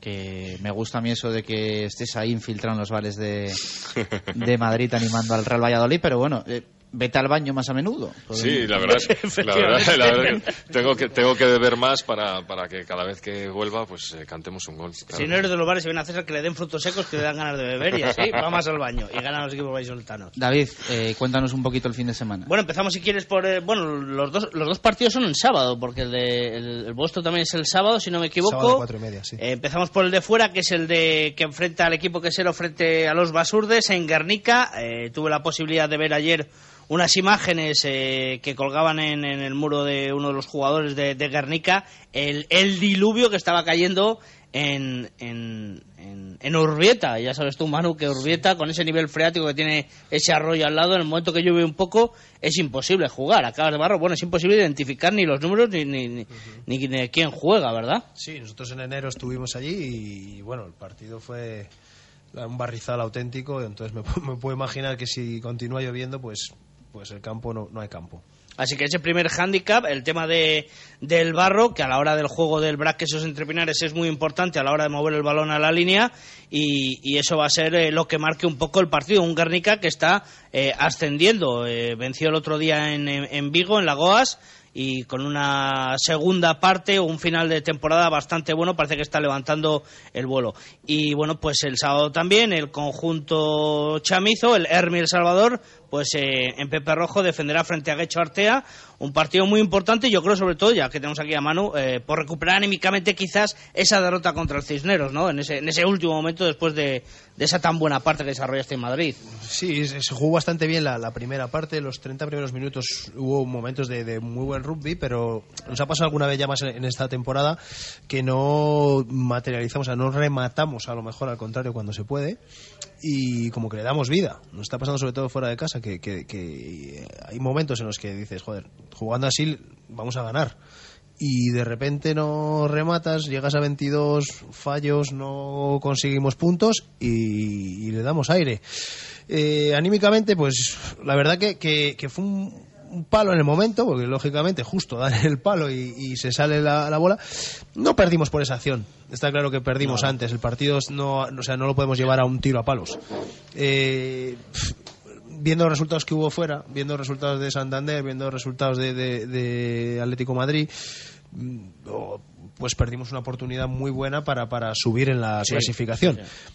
Pero no, no es una cosa como que hayamos, eh, o sea, como que estemos mal anímicamente. Yo creo que, que el equipo está fuerte, que se está entrenando bien, que hemos hablado lógicamente el martes de lo sucedido y, y a aprender de los errores y, y a continuar en nuestra línea ascendente. ¿Y ¿A ti te ha costado volver después de esos tres partidos de sanción? Mm, No, no, hombre, siempre el ritmo de partido es diferente Claro, al entrenamiento. claro, Yo no he claro. dejado de entrenar, ya sabes que aparte que me gusta entrenar y, y aparte con el equipo hago mis cosas y, y no me no es que digas que te cuesta, pero sí es verdad que que bueno, que pierdes a lo mejor un poquito el timing o como lo quieras llamar de, de partido, pero que, que creo que como ya llevo un- algún añito jugando lo tengo recuperado ya. O sea, frente a Guecho sin problemas, ¿no? Sí, eh, bueno, el equipo está además. espero que Álvaro Núñez se recupere. eh, Gerardo de la Llana, yo creo que todavía continúa No, con el pubis, no, creo que esté. eh, y por lo demás, el equipo está entero. Y aparte, eh, el- no sé si, si tenemos hasta que recuperar un poquito el, el puesto porque la gente que, que está ahora pues lo está haciendo bien entonces habrá que, que esforzarse y hacerlo bien para, para volver a estar jugando ahí El que me preocupa un poquito, un poquito es, es Mamea. Una temporada de lesiones, no de lesiones así fuertes, pero sí de Sí, renquear. golpes, En bueno, Madrid, yo le, le vi sufrir muchísimo. Sí, porque se llevó un bocata, le dieron con la cabeza justo en el, en el muslo y, y ahí está un poco fastidiado, un poco ojo. Pero Joe es un, un jugador muy fuerte y se recupera muy bien. Y seguro que para el sábado está, está a tope. A Joe, vez. a Joe Mamea, perdonad que os interrumpa, lo trajo Iberian Rugby Conta da... Sí, sí, es cierto. es Buena- cierto. buenas Aquí la tardes. cuñita. Además, uno de los primeros, ¿no? Uno de los primeros. Sí, el, en El Salvador el primero, sí, sí, sí. Uno de los principales jugadores y, bueno, el rendimiento que ha Bueno, tenido, pues, pues que está yo- teniendo. Pues yo ¿Qué? te lo agradezco porque aparte de ser un gran jugador es una gran persona Sí, y, sí, eso hace mucho en, el- en nuestro equipo. Pues que sepas que yo estaba pensando en montar una empresa para, para todo lo contrario, en principio, para llevar jugadores de aquí a, a universidades, etcétera, de Inglaterra, de Gales, etcétera, y luego empezar a traer jugadores. Y a los dos meses de que ya estaba ya con mi plan de empresa y tal, digo, ya está ahí César y Diego, se fastidió, así que más contactos que ellos no voy a tener yo. Dice Manu que no, que te olvides que te vas a arruinar. No, ahora mismo no, sé, no sería, no sería una cosa de mucho visión, ¿no? No, no, no, porque realmente el negocio está en que los clubes pues eh, participen en, en esa comisión y si tú llevas jugadores a Inglaterra, en Inglaterra la parte amateur no te, no te la pagan. Pero nosotros hicimos operaciones, hemos hecho operaciones en Harlequins, hicimos operaciones eh, eh, también con Leicester, Vallejos, eh, en Italia, en, en- en Top Ten, eh, hicimos también en Francia, en, en Pro de 2. Eh, hicimos la más gorda, más gorda, más gorda con Juanimov en, en Racing Metro. Sí. Que estamos esperando que nos paguen. Ya. Por si acaso nos escucha alguien. Es el señor de Metro, ¿no? Luego, si quieres, cogemos el podcast y, en el Twitter lo traducimos a a- francés Claro. también y tal. Vale. Bueno, muchísimas gracias por estar con, con nosotros y en directo Marca Valladolid a los tres. Manu, eh, que además te tienes que ir, que coges Sí. un vuelo ahora laboral a las, a las cuatro y media. Muchísimas gracias. Gracias a vosotros. y- Suerte para el Chami en el tramo final. Muchas gracias y mucha suerte para, para mi amigo César. César, que Bueno, vendas- suerte no, éxito. Gracias. Éxito, porque la suerte es para los malos toreros. que vendas muchísimos libros y, y que sigas estando aquí con nosotros y, y que disfrutemos contigo. Muchísimas gracias, cuando queráis. Un fuerte abrazo. Y David, mañana pulsamos F5. Sí, mañana pulsamos F5, seguimos presionando para la futura historia del narrador de rugby, para César, y ya está. Presionamos. No hay problema. Hacemos pausa y continuamos en directo Marca Valladolid, fútbol hasta las 3. Radio Marca Valladolid, 101.5 FM. Bricocentro es la tienda de bricolaje dentro de la ciudad que le ofrece más oportunidades. Desde cortes especiales en madera, listonaje y moldura hasta elaboración de muebles a medida, armarios empotrados, cocinas o estanterías. Y también la posibilidad de reforma y restauración de sus muebles. Todo esto y mucho más lo puede encontrar en Bricocentro. En Valladolid, en Pérez Caldós 12 junto a la circular. Bricocentro. Todo en madera. Tenías razón, están buenísimos. Son como los de la abuela. Da igual lo que pidas, todo está delicioso. Los callos, la oreja, los torreznos, las tortillas. Bodega Los Arcos de Pepe, en calle Dársena 2, La Victoria. Imagina un Kia Carens desde 13.600 euros, un C desde 10.500 euros o un Río desde 7.100 euros. Ahora es posible, gracias a nuestro décimo aniversario. Las mejores ofertas en tu concesionario Kia del 21 al 30 de marzo. Financiado con Santander Consumer antes del 30 de marzo. Consulta condiciones en kia.com. Kia, calidad con 7 años de garantía. La primera y auténtica sidrería vasca de Valladolid es El Lagar de Venancio. Comidas, cenas y cualquier celebración con menús a medida y, por supuesto, el menú sidrería. Tortilla de bacalao, bacalao, chuletón de buey, postre y toda la sidra que te apetezca beber. Además, exquisito pulpo a la parrilla y especialidad en almejas y pescados frescos. El Lagar de Venancio, en la calle Traductores junto a Michelin, 983 33 43 44. El próximo domingo 30 de marzo, en el Polideportivo Jesuitinas, primer clinic de fútbol sala en Valladolid con Luis Amado y Javi Limones. De 11 a 12 y media para jugadores de entre 12 y 15 años. De 12 y media a 2 para los de 6 a 11. Disfruta, aprende y juega al fútbol sala con dos campeones del mundo. Infórmate e inscríbete en info.cdfutsalva.es. ¿Te has dado cuenta que casi todas las cosas buenas empiezan por E?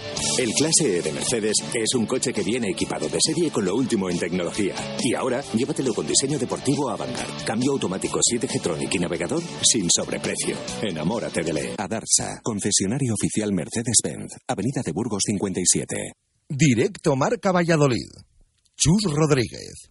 Dos y quince minutos de la tarde. Continuamos en directo Marca Valladolid en Radio Marca. Eh, voy a saludar ya a nuestros profes.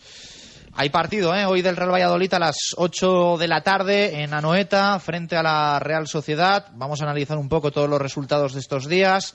Lo que va a ser un jueves importante y un domingo también importante para el Real Valladolid. Javier Heredero, ¿qué tal? Muy buenas, ¿cómo estamos? Muy buenas. Bueno, antes ya te saludaba, Sí. repasábamos un poco lo que era la última hora del Real Valladolid. Repítenos esos horarios hasta la hora del partido. Pues a la que hora es, más o, más o menos, dos y cuarto. Supongo que los jugadores ya habrán comido, pues suelen comer sobre una y media, dos, estarán ya descansando en sus habitaciones. Eh, después, sobre las seis o así, irán ya hacia, hacia Noeta para prepararse ya en los vestuarios, dejar todo ahí. Y ya Juan Ignacio dará ese 11. Vamos a ver, como dije antes, quién, quién está en bandas, que creo que es la duda que tenemos todos. Si va a ser Jeffreno otra vez, si será Verdic, si será Omar, Larson Valderrama y el resto del equipo. La defensa habitual Creo que será Nabo Rubio Rossi en medio campo, Óscar a media punta, arriba Javi Guerra y el portero, como decíamos antes, Jaime, que va a ser, si no cambia nada, si no hay sanción o lesión, de aquí a final de temporada, el portero con el que va a jugar Juan Ignacio Martínez. José Salado, Coco, ¿qué tal? Muy buenas, ¿cómo estamos? Buenas, ¿qué tal? Y Muy saludo bien. también a Jesús Turiel. Turi, ¿qué tal? ¿Cómo estás? Buenas tardes. Bueno, ¿cómo veis lo de hoy? Eh, vamos a estar todos en el campo, ¿eh? Eh, Lo voy a contar, que a mí me gusta contar todo. A las ahí. 3 nos vamos aquí de, de expedición a Noeta para ver hoy al, al Real Valladolid frente a la Real Sociedad, porque yo creo que tenemos una, una esperanza, ¿no? Un algo de esto que, que te levantas y dices tú, hoy, hoy ganamos, hay que ir a por los tres frente a la Almería después y, y esto se tranquiliza mucho. Coco, ¿tú qué opinas? Bueno, yo creo que va a ser un partido bonito y creo que vamos, el Valladolid va, yo creo que va a salir a por el partido como no puede ser de otra forma y, bueno, pues hay que ver cómo se desarrolla el partido. Yo estoy convencido que, que vamos a traernos algo. Ya, ya quedan pocas jornadas y lo, pues lo que dice Coco, al final estos partidos ya son importantísimos, tenemos que darle una importancia eh, tremenda y, bueno, es, es, el momento idóneo para, para competir allí en San Sebastián y, bueno, y, y traernos tres puntos yo creo que ahora mismo son muy necesarios para el equipo. Yo creo que el equipo está concienciado de que de que es un campo complicado en el que por historia no se nos da bien, pero, pero bueno, que, al final es un partido más y, sabemos o, le hemos visto debilidades a, la Real Sociedad y yo creo que hay que aprovecharla. Sí, el problema yo creo que la Real es que justo este partido, después de haber perdido tres, eh, nos puede tocar a nosotros la, la de Cal y que nos, eh, nos, den bien. Bueno, o, leemos el partido al contrario, que, que, llevan una mala racha y podemos eh, cogerles en eso. Lo que sí que tiene, o lo que tenemos que tener claro es que, que al final eh, los equipos atraviesan momentos buenos y momentos no, no, tan buenos. Y quizá este, este no lo sea tanto para, para el equipo contrario, pero mm, también le damos ese voto de confianza que en su casa saca buenos resultados, que tiene un gran equipo que está arriba y que, va, eh, y que tiene una dificultad o entraña una dificultad muy grande, pero que la dificultad también es, es, eh, la que nosotros nos tomemos. El, partido hay que salir concienciado que hay que ganar. También es cierto que si fuese al revés, si viniese a ganar cinco seguidos, diríamos que es imposible. Ya que parece que ha perdido tres seguidos, decimos que es imposible porque ahora tienen que jugar bien. Hay que verlo todo siempre desde el punto de vista, creo que siempre vemos negativamente. Yo creo que la Real Sociedad viene está acusando ahora el, el tema de Champions. Sí. Porque las segundas partes baja, baja bastante a nivel físico yo creo que el Valladolid si, si plantea un partido un partido físico de, estar encima de ellos, en la segunda parte habrá opciones. Yo lo que quería hacer el día en Málaga, Juan Ignacio, con ese sastre interior que hace un partido largo. Vamos a ver hoy lo que, lo que pone en el campo porque es complicado como, aunque quieras hacer un partido largo de pocas ocasiones, al final la Real, con tanto arriba, siempre te va a crear peligro. Yo creo que habéis dicho Oscar Guerra, yo creo que va a jugar Manucho. Sí. ¿Pero porque ves a Oscar mal o porque crees que Manucho...? No, incluso pueden jugar los tres. O sea, yo creo que siendo un partido eh, que hay que, en teoría, eh, hacerlo físico, el trabajo que hace Manucho es fundamental para, para poder llevar a buen puerto un partido de, estas características. Sí, pero la opción de jugar los tres juntos, eh, Oscar en banda, quizás es un poquito... Ah, pero yo creo que Oscar es un jugador que no es que esté encosertado en, en banda, tiene que estar a, su aire. Entonces esto es como en el patio del colegio, tú juegas donde quieras y ya está. Claro, pues si juegas con dos delanteros, tienes que jugar con tres medios, ¿no? Si quieres jugar con Oscar eh, a su aire. a mí lo que me daría eso, el problema es que al final se casa Manucho y y no, no tienes gente de banda con llegada para poner eh, balones por, por fuera, al final Manucho baja muchos enteros. Eh, es un jugador de área, todos sabemos sus características eh, de rematador y, si no le pones gente por fuera que, pueda hacer buenos centros y demás y le pones gente de, de combinar, pues yo creo que, que, los, baja mucho y su rendimiento no es el mismo. Sí, bueno, es cierto que Manucho, las cosas como son, no es un delantero de combinar, de, es más un, sí, Por eso tienes un, punto de referencia. La verdad es que cuando se ha jugado con él y se ha jugado con Guerra por detrás, pues. Eh, eh a Guerra le ayuda mucho. se ha visto, claro, eh, más liberado Guerra de, venir a apoyar y, y con llegada y sin embargo pues eh, pues él es, es, un jugador pues de otras características de dejar de cara de, de ir a las segundas opciones eh, o sea a balones de, largos de por fuera y demás. Eh, yo a los tres no, no les veo juntos en, en, este partido. Sí, yo creo que sería complicado que jueguen tres juntos de aquí a final de temporada, las cosas como son, porque el hecho es que tener a Oscar, eh, como dice Coco, que está bien dejarle a su aire, pero al final es un jugador en defensa y una presión y puede ser eh, para el equipo. Bueno, y, posiblemente en, casa, que estamos más, más arropados, pues a lo mejor eh, esa opción sería interesante por partidos que se complicaran mucho, pero sin embargo, fuera en, campos contrarios, en, que el, equipo de casa aprieta más y y, bueno, todos sabemos de la dificultad de ganar eh, fuera de casa y más este año con, con, los números que tenemos. Yo creo que sería, no sé, poner en riesgo demasiadas otras cosas. Lo que está claro es que a todos apretan, ayer ganó el Rayo, el Almería ganó otro día. Es el momento de, ganar o de apretar sí o sí porque nos estamos descolgando. Bueno, es que yo, me acuerdo siempre que Luis Aragonés eh, decía que la liga empieza eh, a falta de 10 partidos, ¿no? Y, y, es cuando hay que poner la carne en el asador. Y nosotros yo creo que nadie, nadie se esperaba la situación que, que fuera, tuviera el Valladolid ahora mismo una situación cómoda. O sea, esto es sabido que nosotros somos un equipo que estamos hechos para, para sufrir y yo creo que ahora es cuando hay que poner la carne en el asador y que vamos a estar en la pomada. Por lo menos intentar llegar a, a los tres partidos últimos, quitando el del Madrid, que bueno, eso puede ser una lotería, que sí. es un partido que hay que también afrontarlo como se afrontó el del Barcelona y les trincamos los tres puntos. Pero yo creo que llegar a Español, Betis y Granada vivos eh, tiene que ser fundamental. Sí, hombre, creo que si no llegamos vivos a esos partidos sería para, para cerrar el, el, telón directamente. No, de lo que estáis hablando, al final, eh, ahora mismo yo creo que es, eh, la gente se da cuenta de, de, lo, que es, de lo que está en juego y, por eso se ven esta, estas circunstancias de, de equipos que, que, antes no sumaban, no sumaban eh, con facilidad e incluso ahora eh, enganchan tres, eh, dos, tres victorias, porque al final eh, yo creo que la mentalidad del, jugador cambia y sabe que, que en este último tramo es importantísimo eh, no cometer errores y, y, darlo todo para, para bueno, eh, para por lo menos eh, salvar una temporada en la que el resto de, de, del año no se ha hecho tan bien, pero que sí que te da esa oportunidad al haber tantos puntos en juego ahora mismo y, y tantos enfrentamientos directos sí. de poder salir de ahí. Hombre, lo, la verdad es que el calendario de Valladolid es el más asequible de. Sí, de pero todo, era yo más, creo. el más cómodo también a falta de jornadas O- que, o no. que lo decíamos, pero O no. porque tienes que jugar contra ellos. Claro, o no, es que porque estamos- date cuenta que eh, eh, en casa eh, es una presión añadida que tengas que ganar, entonces también puedes jugar en tu contra.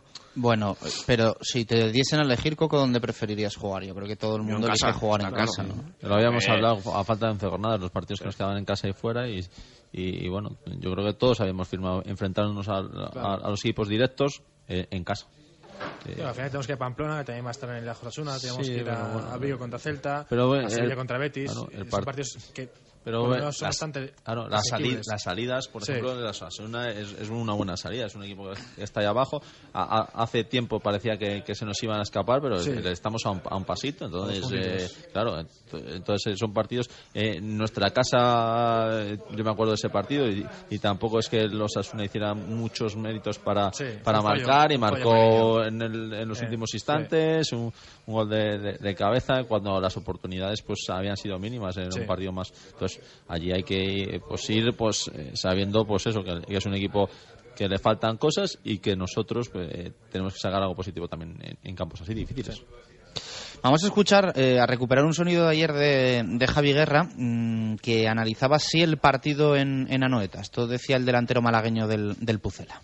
Hombre, yo creo que cada partido ya eh, es vital para nosotros, muy importante y, y sabemos que, va a ser difícil, que va a ser un partido complicado. eh, ellos también vienen, vienen de, de perder y, y bueno, vamos a ir con, con toda la ilusión y con todas las ganas e intentar hacer un partido completo para poner las cosas difíciles. Sí, yo creo que, que es verdad que el equipo fuera de casa pues le está costando, eh, sobre todo los inicios de, partido eh, casi que se nos, se nos escapa ya el, el- partido, no estamos entrando bien y estamos recibiendo también muchos goles, ¿no? Pero bueno, esperemos corregir esas cosas y, y hombre, no ser el campo más idóneo y el rival viene un poco también tocado, pero te digo que nosotros ya tenemos que ir cada partido a muerte, como si fuera el último, y, y a poco, pero tenemos que ir allí sin, sin miedo, intentar hacer nuestro juego y, y como he dicho antes, pues eh, disputar el partido. Pues nos gustaría saberlo porque lo, bueno, hemos corregido, ¿no? Pero no sé. eh,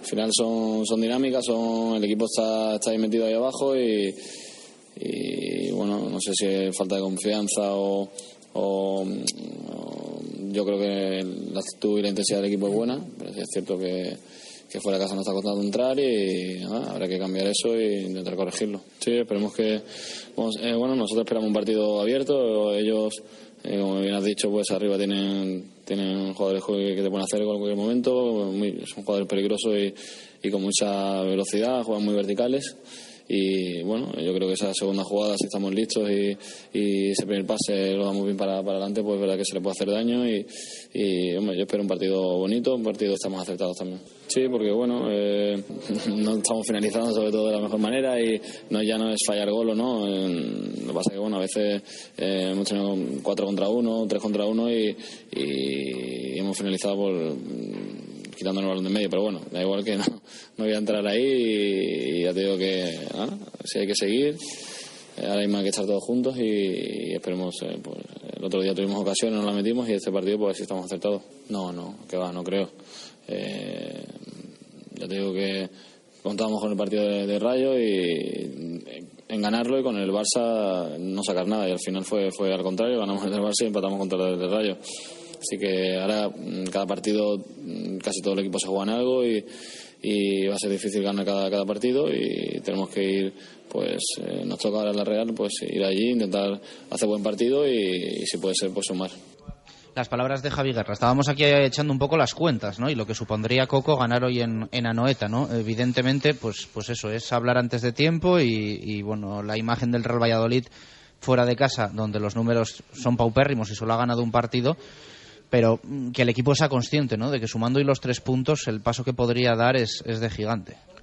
Sí, es que ganando hoy fuera de casa vas a, vas a poner el descenso caro, porque esta ya se ve que va a estar caro y si ganas tú vas a poner eh, a Osasuna en descenso con 29 puntos y vas a implicar casi hasta el Granada, que tiene, que tiene 34. 34. Entonces, bueno, incluso el Levante que tampoco se Bueno, Levante contra. Betis en casa. eh, Siempre, bueno. bueno, ahí está. Si, si gana el Levante, sí que yo creo que. También a ver qué pasa con el Betis, porque yo soy de la opinión que el Betis eh, a lo mejor no se salva, Pero da muchos sustos. Pero se va a llevar cadáveres por, por delante. Turi, ¿tú qué opinas? Bueno, eh, yo creo que sí. Bueno, ganar fuera de casa hoy sería tremendo. Yo creo que los números de, de- de fuera de casa tienen que mejorar y, y, de hecho todos los años, pues al final eh, se, se pueden medio cuadrar. Entonces eh, nos faltan puntos, puntos fuera de casa. Eh, es una ocasión, pues eh, ya ves, ideal para, para eso. Y, y sobre todo pues para, para implicar a más gente porque al final eh, verte ahí en, la en esa tesitura de, de haber estado tanto tiempo fuera de, de esos puestos y a última hora eh, estar involucrado y estar metido ah, habría mucha, muchos equipos que pasarían mucho miedo Para un jugador, eh, saltar hoy en Anoeta sabiendo lo que se juega, ¿es, es bueno, es malo? Eh, ¿Vale más que, que el futbolista del Real Valladolid no, no, no sea consciente del- de lo tantísimo que hay en juego hoy? Pero al final es, es lo bonito de, de jugar al fútbol es eso también, saber eh, saber lo que te juegas, saber eh, la, la importancia que tiene un, un partido, porque al final eh, cuando juegas eh, media me- o, o se ha visto muy claramente los años que, que se han salvado los equipos eh, pronto y, y dónde han pasado esos equipos a, jugar las últimas cinco o seis jornadas. Y, al final mm, mueren los equipos porque eh, porque esas cinco o seis jornadas no se juegan nada, ya están salvados, están, están eh, han hecho su temporada y hay, un bajón que se ve claramente. Pues eh, eso mismo pasa al contrario. Cuando sabes de la importancia y, y son los partidos bonitos de jugar, cuando sabes que, que hay mucho en juego y, yo creo que que tienes una responsabilidad y eso es eh, para el futbolista yo creo que es mucho más motivante. Eh, quiero preguntaros un poco por el. Vamos a hablar de todo, eh, también de la portería, ¿no? que yo creo que es un tema que evidentemente hay que tocar. Eh, ¿Cómo veis a los rivales? ¿A quién veis cayendo ahora Y ahora mismo pensando sí. que, sa- que, que- que sale el Valladolid ahí abajo? Yo ahora mismo si tengo que ser adivino, jugar adivino, yo pienso que el Getafe para mí lleva, lleva todos los boletos para esa segunda división. Por, por, por sensaciones. Betis, Getafe. Y ahí. ¿eh? Y ahí, que queda uno. Betis Getafe y yo creo que el tercero es el que va a estar disputado. Pero yo creo que al, al final la metería, yo, eh, a mí o a mí me gustaría meter a, a la Almería. y Todo el mundo mete para- a la Almería, ¿no? Para, eh, Yo no, porque yo creo que el Almería, yo, por los partidos que, que le he visto Sí. últimamente, es un equipo que eh, juega, a- juega bien al fútbol, pero sobre todo mete la pierna y Ah, sí. mete el corazón y eso es muy importante jugándote los garbanzos. Y hoy, por ejemplo, tiene un partido con el Valencia que si juegas a Divino, igual seguramente eh, le trinquen al Valencia, porque el Valencia fuera de casa no gana a nadie. Entonces, pues eh, esto va a ser, va a ser, eh, yo creo que, que por cómo va, va- van a haber muchos equipos implicados eh, en la Pumada. No, yo, yo les metería un, poquito a los dos, más, más que nada por viendo los números eh, y viendo sobre todo los, por los números de, de Almería y Osasuna en, en cuanto ya no en cuanto a puntuación, sino en cuanto a goles en contra y goles a, fa- a favor, que eh, también dice mucho de, los equipos. Ahora Almería recibe eh, 55 goles, eh, es recibir muchos goles, eh, es, es un, un equipo que, que fíjate que, que le cuesta o, o- o por lo menos eh, recibe muchos y le cuesta hacer y el, y el, y el, el- el Osasuna por todo lo contrario porque a goles eh, a, a favor tiene tiene muy poquitos tiene 25 goles les ha rentabilizado muy bien pero es que date cuenta que solo el, el Betis está está por debajo de él. Entonces eh, a mí esos números eh, sí que sí que te dicen sí que te dicen mucho de, de lo que puede ser este tramo final. Sí. uno que recibe muchos y otro que le cuesta marcar muchísimo. Entonces eh, nosotros tenemos que también aprovecharnos de esa situación de que tenemos un goleador y que y que luego pues eh, hacernos fuerte en defensa porque también Claro, eh, es que- tenemos unos números en, en, en cuanto a goles en contra un poco Sobre todo yo creo que eh, defensivamente en casa somos bastante buenos, pero fuera de casa, bueno, el día de ganada, español. Sí, hemos recibido demasiados goles muchos, fuera de eh, casa eh, con marcadores. Pero bueno, que al final te marcan un poquito bueno, esos números. También, eh, claro, pues encima eh, la lectura sería incluso a lo mejor mejor. Claro. Solo aparcar esos goles de eh, o esas goleadas de fuera de casa y, y verías que los números no son tan malos. Sí. Y luego pues eh, somos un equipo que al final eh, nos, ha, nos ha restado mucho tener tantos empates, no haber sacado, Sí, eh, claro, algún partido más en, en esos empates en vez de eh, en- eh, haber cambiado eso por, por dos, dos, dos victorias, pues, que- pues eso también me dice me dice que, que, vamos a estar luchando hasta final, pero que, que en teoría tenemos mm, mejores números que el resto. Claro, el objetivo de tanto empate es que empatando es un equipo que no pierde, pero obviamente lo negativo que es un equipo que tampoco gana. Porque Sí. ver el número de Rayo, que creo que ha ganado 11 o 10 partidos y ha empatado solo 3, claro, ya ha perdido 14, pero es que ha ganado 11 partidos. Y al final nosotros hemos ganado solo 5 partidos en lo que va de año. Sí, sí. Y son unos- unos Pero es que yo creo que a- al final, a, a última hora, a, último, a última temporada, e- es, esos números yo creo que tienen que mejorar eh, eh, pues eh, bastante o sucesivamente se tiene que comprobar que, que el equipo está preparado y tiene que dar ese saltito de, Sí, de de calidad para sacar esos esos eh, y, y hacer buenos tanto empate haciéndoles buenos con un par de victorias eh, consecutivas que sería lo ideal para, para salvar la, sacar la cabeza de ahí y luego pues joder, eh, que, la- que el equipo esté pues eh, en una dinámica positiva para afrontar lo que, lo que queda. Sí, pero también hay que darse cuenta que tampoco me gusta mucho hablar de qué equipos se van a meter, porque hace una semana, bueno, dos semanas decíamos que Málaga iba a Sí. estar abajo, ha ganado dos seguidos y parece que Málaga ya está fuera. Bueno, y al, y al Que Rayo que hace hace 10 hace- días, hace 10, 21 días, cinco jornadas, pues todo el mundo... Estamos en claro. división del Rayo, que Sí, que al final claro. estas dos semanas cambia muchísimo la Claro, historia y es, es la, la importancia que tiene esta liga ahora de tres puntos y, y de juntar tres victorias que, eh, que para la gente de abajo es complicada pero que al final el Rayo sí que El que lo sí. consigue, pues, claro que- el que lo consigue es, pues saca la cabeza y al final eh, eh, ya no es que saque la cabeza es que mete a muchos equipos por medio porque el Rayo ahora tiene pues eh, seis equipos por, por el medio o, sea, o seis equipos por debajo de él siete pero- Sí, entonces, ha, metido, ha metido mucha claro, distancia. ha vaya. metido y sobre todo na- ya no de los puntos y la distancia sino los equipos que ha metido por debajo Sí. Ahora, eh, lo hablamos mucho en directo Marca Valladolid todos los días. Qué pena que mm, dos empates de esos 12 que lleva el Real Valladolid no hayan sido victorias, ¿eh? porque cambia- cambiaría tanto, Todo. cuatro puntos más. Evidentemente, tú me puedes responder, Coco, o cualquiera. Es, podrían haber sido derrotas también. Bueno, pero hay muchos que han estado cerca de ser victorias. ¿eh? juntas dos derrotas y, y otras, o, o sea, te quitas dos puntos, pero juntas otras tres victorias de esos empates. Y al final ganas. se- Sería, ¿eh? también- para, para juntar eso, ¿no? Si pierdes, pierdes de- un punto y si ganas, ganas otros dos. Claro, también a lo mejor de 100 partidos que haces con el Barcelona pierdes 99. Entonces, bueno, es que es el fútbol. Sí. No, pero es cierto que es que había muchos empates.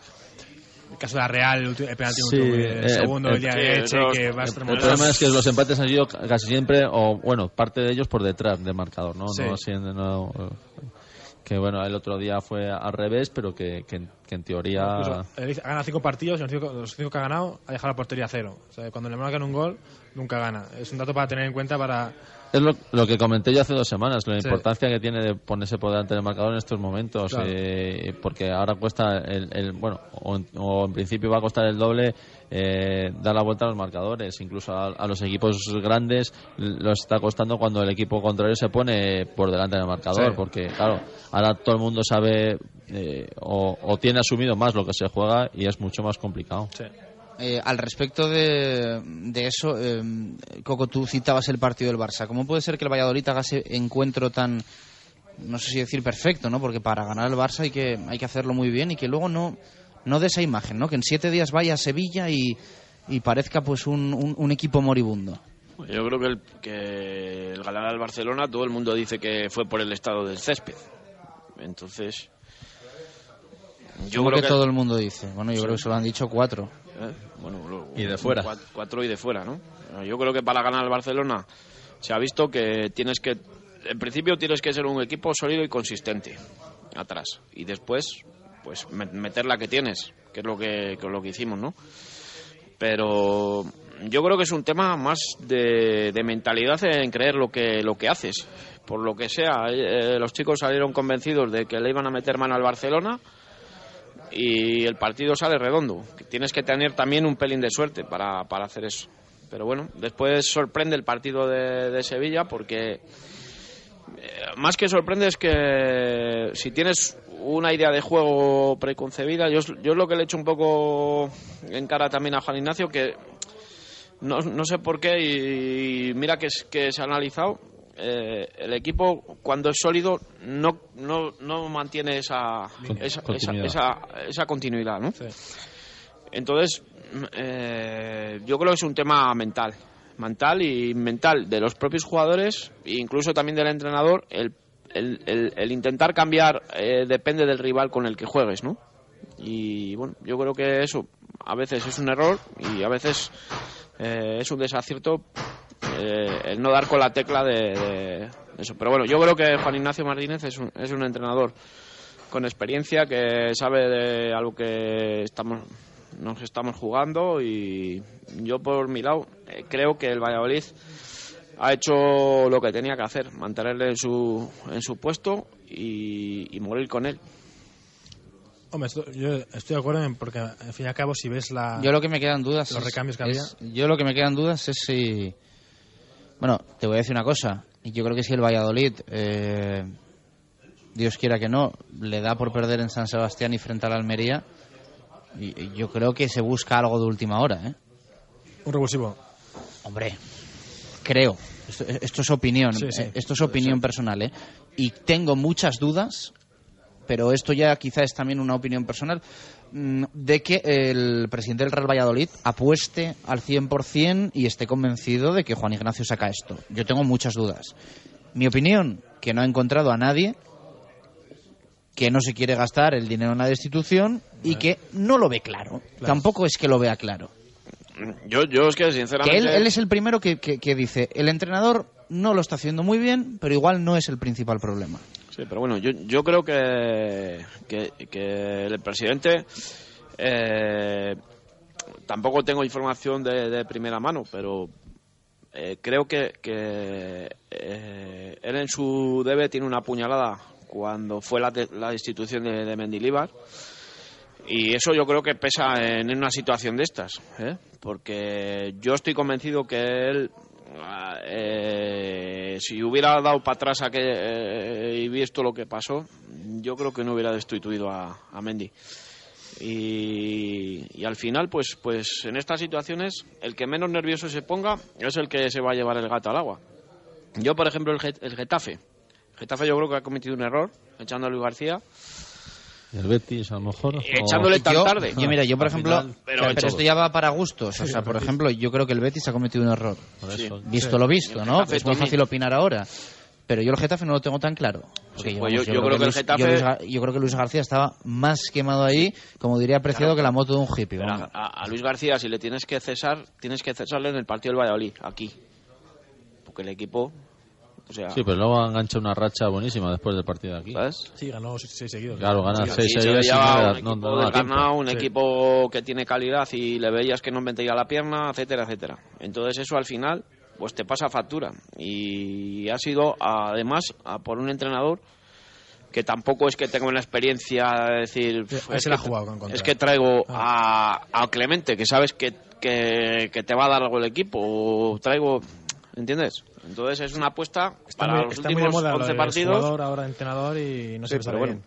No, buscado. yo, yo creo que buscó, sobre todo Ángel Torres, buscó más eh, tema intensidad y carácter que juego, ¿no? Con Sí, contra, vamos. Sí, bueno, eh, al final lo que buscan al final es un revulsivo. Al final, si tienes un problema pero- de fútbol, pues no, Claro. no se soluciona con cuatro gritos tampoco. Y, y menos se soluciona en, en tan poco tiempo, cuando tienes tantas jornadas directamente, porque no tiene, no tiene 15 días ni para trabajar en, en la forma de juego ni nada. Eh, se instituyen un día, a los tres días tienes partido, a la semana tienes otro, luego entre semana.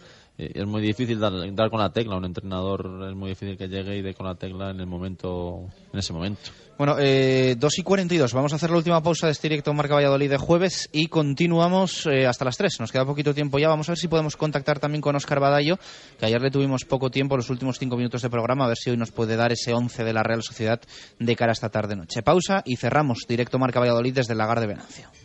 Radio Marca Valladolid, 101.5 FM.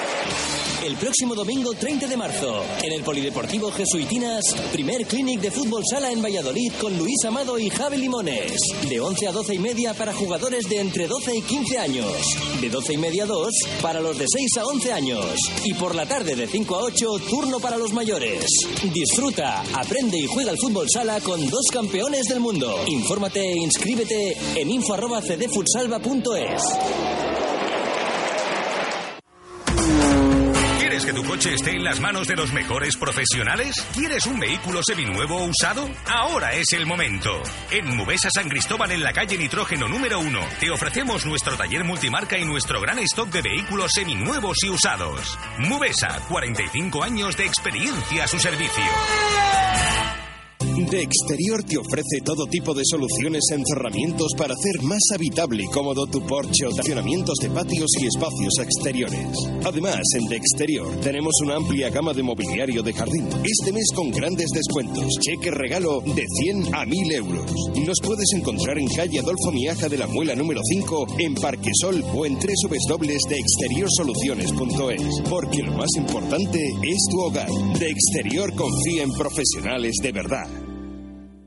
Ansecanal, empresa nacida en el Parque Tecnológico de Buecillo, le ofrece servicios cualificados de instalación de canalones, impermeabilizaciones, trabajos en vertical y mantenimiento de comunidades. Contacte con nosotros en el Parque Tecnológico de Buecillo, apartado de 0730 41 55. Ansecanal, trabaje con la garantía de profesionales.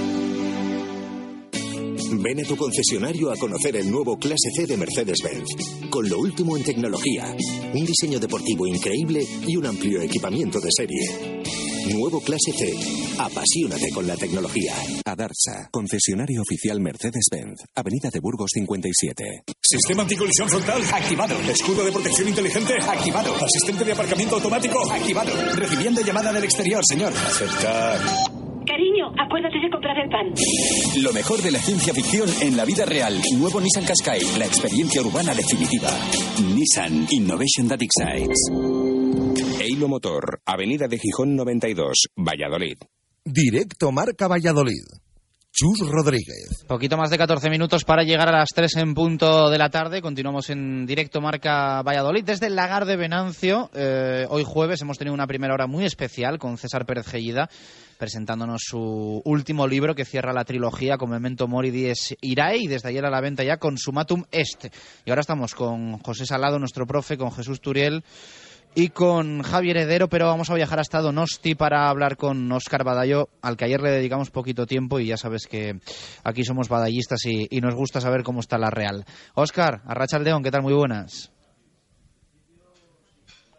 Esto iba a mejorar el tiempo y los que se animen a venir de, de Valladolid y alrededores, eh, bueno, si llegan un poco ajustados ya no porque será casi de noche, pero ahora mismo luce el sol en San Sebastián y se ha levantado el termómetro pues te diré yo que desde los 6 hasta los 12, 13, 14 grados, o sea que... Bueno, no está ha, mal. Ha mejorado el tema, digo, porque si alguno se anima de última hora. Yo voy a salir a las 3 de la tarde, así que creo que voy a llegar bastante pillado, ¿eh? Por eso. No sé, no sé, si me dará tiempo a dar un, un paseíto. Eh, bueno, ¿cuál es la última hora de la, de la Real? Me imagino que siguen un poco las, las aguas de la concha igual que, que ayer, ¿no? Sí, eh, bueno, pues eh, concentrado el equipo evidentemente en el habitual hotel en el que lo hace, eh, con eh, incógnitas, incógnitas respecto a cuál puede ser la alineación titular de esta noche. Eh, ya te comentaba que va a haber tres cambios eh, seguro, los tres en defensa, que no había terminado Arrasate nada contento del papel de su equipo en Almería, no es para menos, cuatro goles encajó y de qué manera además, aunque bueno, pues está el tema de los penaltis de por medio. Con Bravo en la portería va a jugar por la derecha otra vez el chaval del Cigal, Joseba Zaldúa, que ha desplazado a Carlos Martínez de la titularidad. Eh, de la Villa jugó en Almería, pero vuelve a quedarse fuera de la lista y regresa José Ángel, el asturiano, que lo estaba haciendo muy, muy bien, sobre todo a la hora de, irse para el ataque. Íñigo Martínez sobrevive y va a tener a su lado a Jonan Sotegui, que bueno, pues me imagino que también con su envergadura para defender a Javier le vendrá bien a, la Real. Por delante sigue Márquez Vergara, eh, acompañado de Canales, que desde que llegó del Valencia en el mercado de, invierno la verdad es que está jugando muy bien. Quedaría un puesto, fíjate, un puesto para tres hombres, se tendrían que pagar por el Prieto, Pardo y Frutuza, eh, dos se quedarían en el banquillo y luego estarían Vela, Guirreche y Grisman. Pero bueno, eh, hay alguna opción de que entre Choli Castro por Grisman o de que entre Xavi Prieto por Grisman o por Vela. Pues eh, bueno, por, por, por la semana de tres partidos vamos a ver luego a las ocho si alguno descansa o, o juega con todo Arrasate, que yo creo que sí que lo va a hacer y, y si hace rotaciones será final de semana en, en Pamplona fuera de, de Anoeta. Uh -huh. eh, un poco tu percepción, tu seguimiento de la Real, eh, el entorno, ¿te dice que hoy la Real intenta desquitarse o puede salir con la caraja? Eh, no, me, me, dice que la Real lleva tiempo sin hacer un buen partido en Anoeta de los que nos tenía acostumbrados hasta hace poquito, ¿no? Pues fíjate, ganó 1-0 al Valencia con un partido serio, pero no bueno, bueno. Perdió 2-3 con el, con el Rayo, eh, pues ha tenido algún empate con el Levante, eh, con algún otro equipo, no, no, quitando el 3-1 eh, al Barcelona nos pasó un poco lo mismo que a vosotros, ¿no? Que fue ganar al Barça y parecía que todo era sensacional y, sí, yo, y creo, que, siendo... yo creo que es algo que comparten, ¿no? Real y, sí, y Pucela. Sí, por eso, por eso, pero que, que vosotros seguís ahí. Eh, ahora miraba que creo que el Valladolid en las últimas cinco jornadas solo ha perdido en una. No, no, no si es que en general el Valladolid sí, pierde claro. relativamente poco, poco, por lo que empata, mucho. mucho sí, y, y, y, fíjate cómo está el tema, ¿no? Y bueno, pues, pues la Real de las últimas cuatro solo ha ganado eh, esa de, del Barça. O sea, que es que, que, que no termina de, de, arrancar el equipo de, el del Valencia, perdón, de las últimas cinco dos victorias, Valencia y Barcelona. Y fíjate, y sin embargo luego pierde con el Rayo, con el Almería, eh, a domicilio empató, en, en, a domicilio no hemos ganado a ninguno de los últimos siete clasificados. Sea, que ahí está lo que le está pesando a la Real y, y lo que te digo, yo creo que Nanoeta lleva tiempo sin hacer un partido así bueno y yo creo que hoy, hoy es el día, ¿no? Vamos a ver también, evidentemente, el Valladolid se está jugando muchísimo, eh, vamos a ver qué planteamiento hace Jim, eh, si se cierra, que a la Real no le van nada bien este tipo de rivales, si juega más o menos mmm, al fútbol, que entonces sí que la Real suele aprovechar los espacios, entonces, bueno, ya te digo que Alguerreche está en racha, Vela parece que en los últimos partidos también está viendo portería, el que no marca es Grisman, pero ya sabes que a vosotros, pues creo que en los tres últimos eh, Valladolid Real Sociedad o Real Sociedad Valladolid ha hecho doblete, así que bueno, ya te digo que tendrá que hacer un buen partido la Real, no dentro de mucho. Hoy, aquí deseamos que sí sea hoy, y por ahí me imagino que desearéis que sea mucho mucho más el domingo ante Osasuna. Eso es, eso es. Eh, hoy no sé si verás a Oscar en directo hoy de titular, no sé. Es duda, yo, yo había estado, fíjate que he estado leyendo algunos eh, periódicos en internet y parecía que sí, ¿no? Que entraba ahí en la media punta, ¿o no? Bueno, eh, yo, yo de todas lo maneras, previsible es que sí, pero, pero bueno, a, al otro a día Oscar, tampoco fue su mejor partido y, y veremos a ver qué decide Juan Ignacio. A Oscar le he visto bastante y tengo lo que quería de él, o sea que si no juega hoy tampoco, o sea que incluso mejor, porque si juega igual la, la liga. En tu opinión, mejor para la Real. Eh, sí, le sí, decía yo esto a Oscar Badallo porque Badallo es muy, muy de Oscar González. Eh, ¿Te atreves con el 11 para cerrar? Pues ¿11 completo? Digo, sí, te digo que jugará Bravo en la portería con Zaldúa, Ansotegui, Íñigo Martínez y José Ángel en defensa con Markel Vergara por delante de ellos, que estaría escoltado, voy a decirte, por Pardo y Canales, aunque ya te he dicho antes que donde Pardo puedes poner a Prieto Frutuza, por ahí estará la cosa, y que arriba no va a descansar hoy ninguno y van a jugar Vela, Aguirreche y Grisman. Óscar, luego te veo. Un fuerte abrazo. Gracias. Muy bien, un abrazo para todos. Las palabras de Óscar Badayo, el que vamos a escuchar hoy en la narración en Radio Marca, en marcador de ese eh, Real Sociedad, Real Valladolid, a partir de las 8 de la tarde en Anoeta. Eh, bueno, recupero con Turi, con Coco y con, y con Javier Heredero. Eh, tema portería. ¿Qué os pareció el cambio del otro día? Me imagino que os, que os sorprendería bastante como a todo el mundo, ¿no? Sí, bueno, sorprende un poco el cambio porque Mariño no es que lo estuviera haciendo mal pero bueno, yo pienso que lo mejor Juan Ignacio busca un poco más de, experiencia en la portería, porque bueno, sí que es, sí que es verdad que Mariño sí que ha tenido eh, no malas actuaciones, pero sí en detenidos eh, estadios concretos algo de nerviosismo. Pero bueno, yo creo que la plantilla es de 23, 24 jugadores y puede jugar cualquiera. Entonces el entrenador es el que decide y si lo decide es porque él le ve mejor, nada más.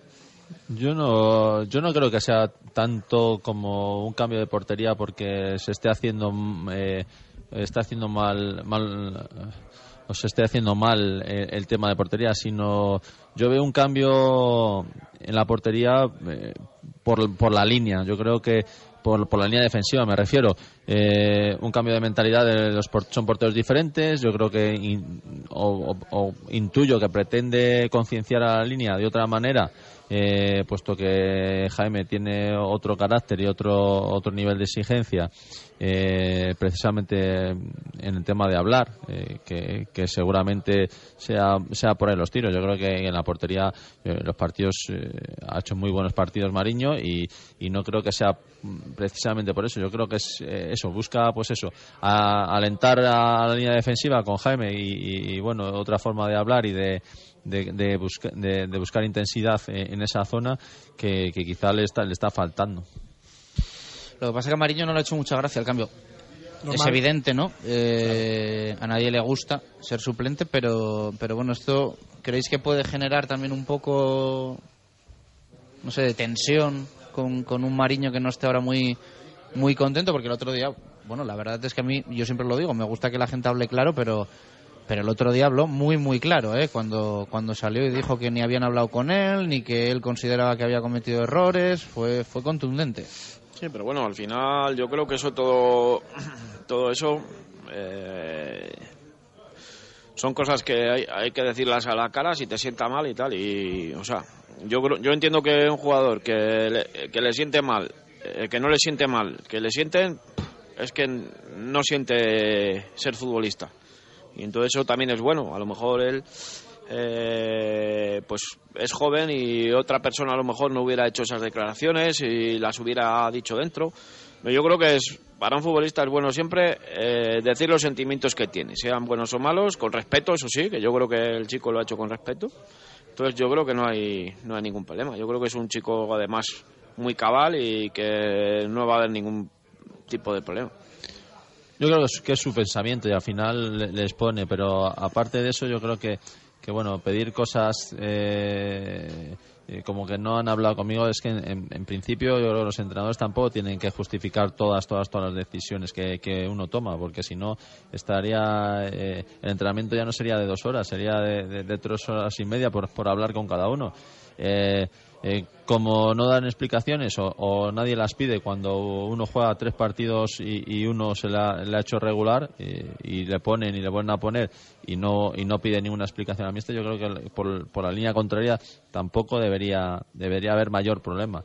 Claro él se ha sentido supongo se siente incómodo porque porque después de partidos eh, de un buen o un altísimo nivel, eh, ahora salir en, en, este último tramo, que es en el que eh, más los futbolistas quieren participar, pues se siente algo incómodo. Pero bueno, al final yo creo que lo que tiene que pretender o lo que tiene que tratar es de, ayudar al equipo, de, saber que ha jugado muchos minutos y, que ha sido muy muy importante durante muchos tramos del campeonato y que ahora le queda pues este otro este otro tramo que tiene que ser igual de importante en ayudar y en y en estar con, con el equipo. Bueno, eh, tenéis indoor, ¿no? mañana Sí, en, en mañana Vigo volvemos a. Vigo, sí. Volvemos a, a- a- bueno, jugamos en Lugo contra el Celta y, y bueno, ahí está eh, otra vez. Esperemos, esperemos que, que sea mejor resultado y sobre todo haya... Manichos pintó la cara, ¿eh? No, so- sobre todo que haya eh, más equilibrio. Yo creo que, que nos pintó la cara porque el árbitro le dejó pintarnos ¿Ah, la sí? cara. Hu- Hubo, ¿Estuvo eh, caliente el partido? No, no, no. Lo que estuvo es eh, muy no desacertado, sino muy fue muy ventajista hacia hacia el Oporto y creo que Era caserillo, que en esa era algo más que caserillo. Yo creo que se, se, se vistió de negro, Era- pero era- tenía el, el primer el polo por debajo. Eh, yo creo que le hace un flaco favor a, a- a esta competición poner árbitros tan tan eh, de, de bajo nivel y sí que la verdad es que estuvo muy disputado, estuvo muy entretenido, pero eh, pero esperemos que, que este este próximo sea más y mejor. Bueno, pues que ganéis al, al Celta. Eh, ¿Qué tiene el Celta? Antes lo he leído, pero mira, se me, se me ha escapado, pero seguro que tiene... Pues estaba eh, Otero de capitán eh, y, y, bueno eh, jugadores importantes eh, el año pasado llegaron a, a la final eh, la prepararon bien porque porque fueron un día antes y, y nos ganaron en el último en el último suspiro de un gol Eh, yo creo más o menos andarán andarán igual eh, con un equipo eh, mezcla de, de joven y, y- mayor y y bueno, yo creo que he cogido, cogido el gusto a- al futbolindo porque ya quedaron campeones el año pasado. No, la verdad es que tampoco, bueno, te- Adrián sí, Rubio, Soya. Jorge Otero, Frank Ainzos, Valekcic, Isaac, Jacobo Campos, Fidalgo, Quique Manel y Radkovic. Sí, eh, Jacobo Campos muy bien, juega, fu- eh, yo creo que ha jugado mucho a fútbol sala también, Sí. eh, Rakovic, eh, tiene un muy, muy buen equipo y, y ya lo demostró el año pasado. Bueno, pues aquí lo vamos a dejar. Coco Turi, eh, gracias por estar con nosotros Un en, abrazo. En directo marca y que, que hoy se gane en Anoeta. Eso es, mañana lo contamos. Y hoy nos escuchamos a partir de las 8 de la tarde en Marcador, pista de Pucelano Anónimo. Buscamos un partido de la historia del Pucela. Hoy jueves, los españoles dejaban la eliminatoria encarrilada gracias a un gol en cada una de las partes del encuentro. Con esos dos goles, el viaje a Riga sería más cómodo y ya mucho más tranquilo. Respuesta, si te la sabes, a pucelanoanónimo.rm.gmail.com. Mañana Ángel Velasco nos cierra el bloque de marzo. Un abrazo, gracias por estar ahí y un placer, como siempre, estar, en el caso de hoy, en el lagar de Venancio. Abrazo, chao, adiós.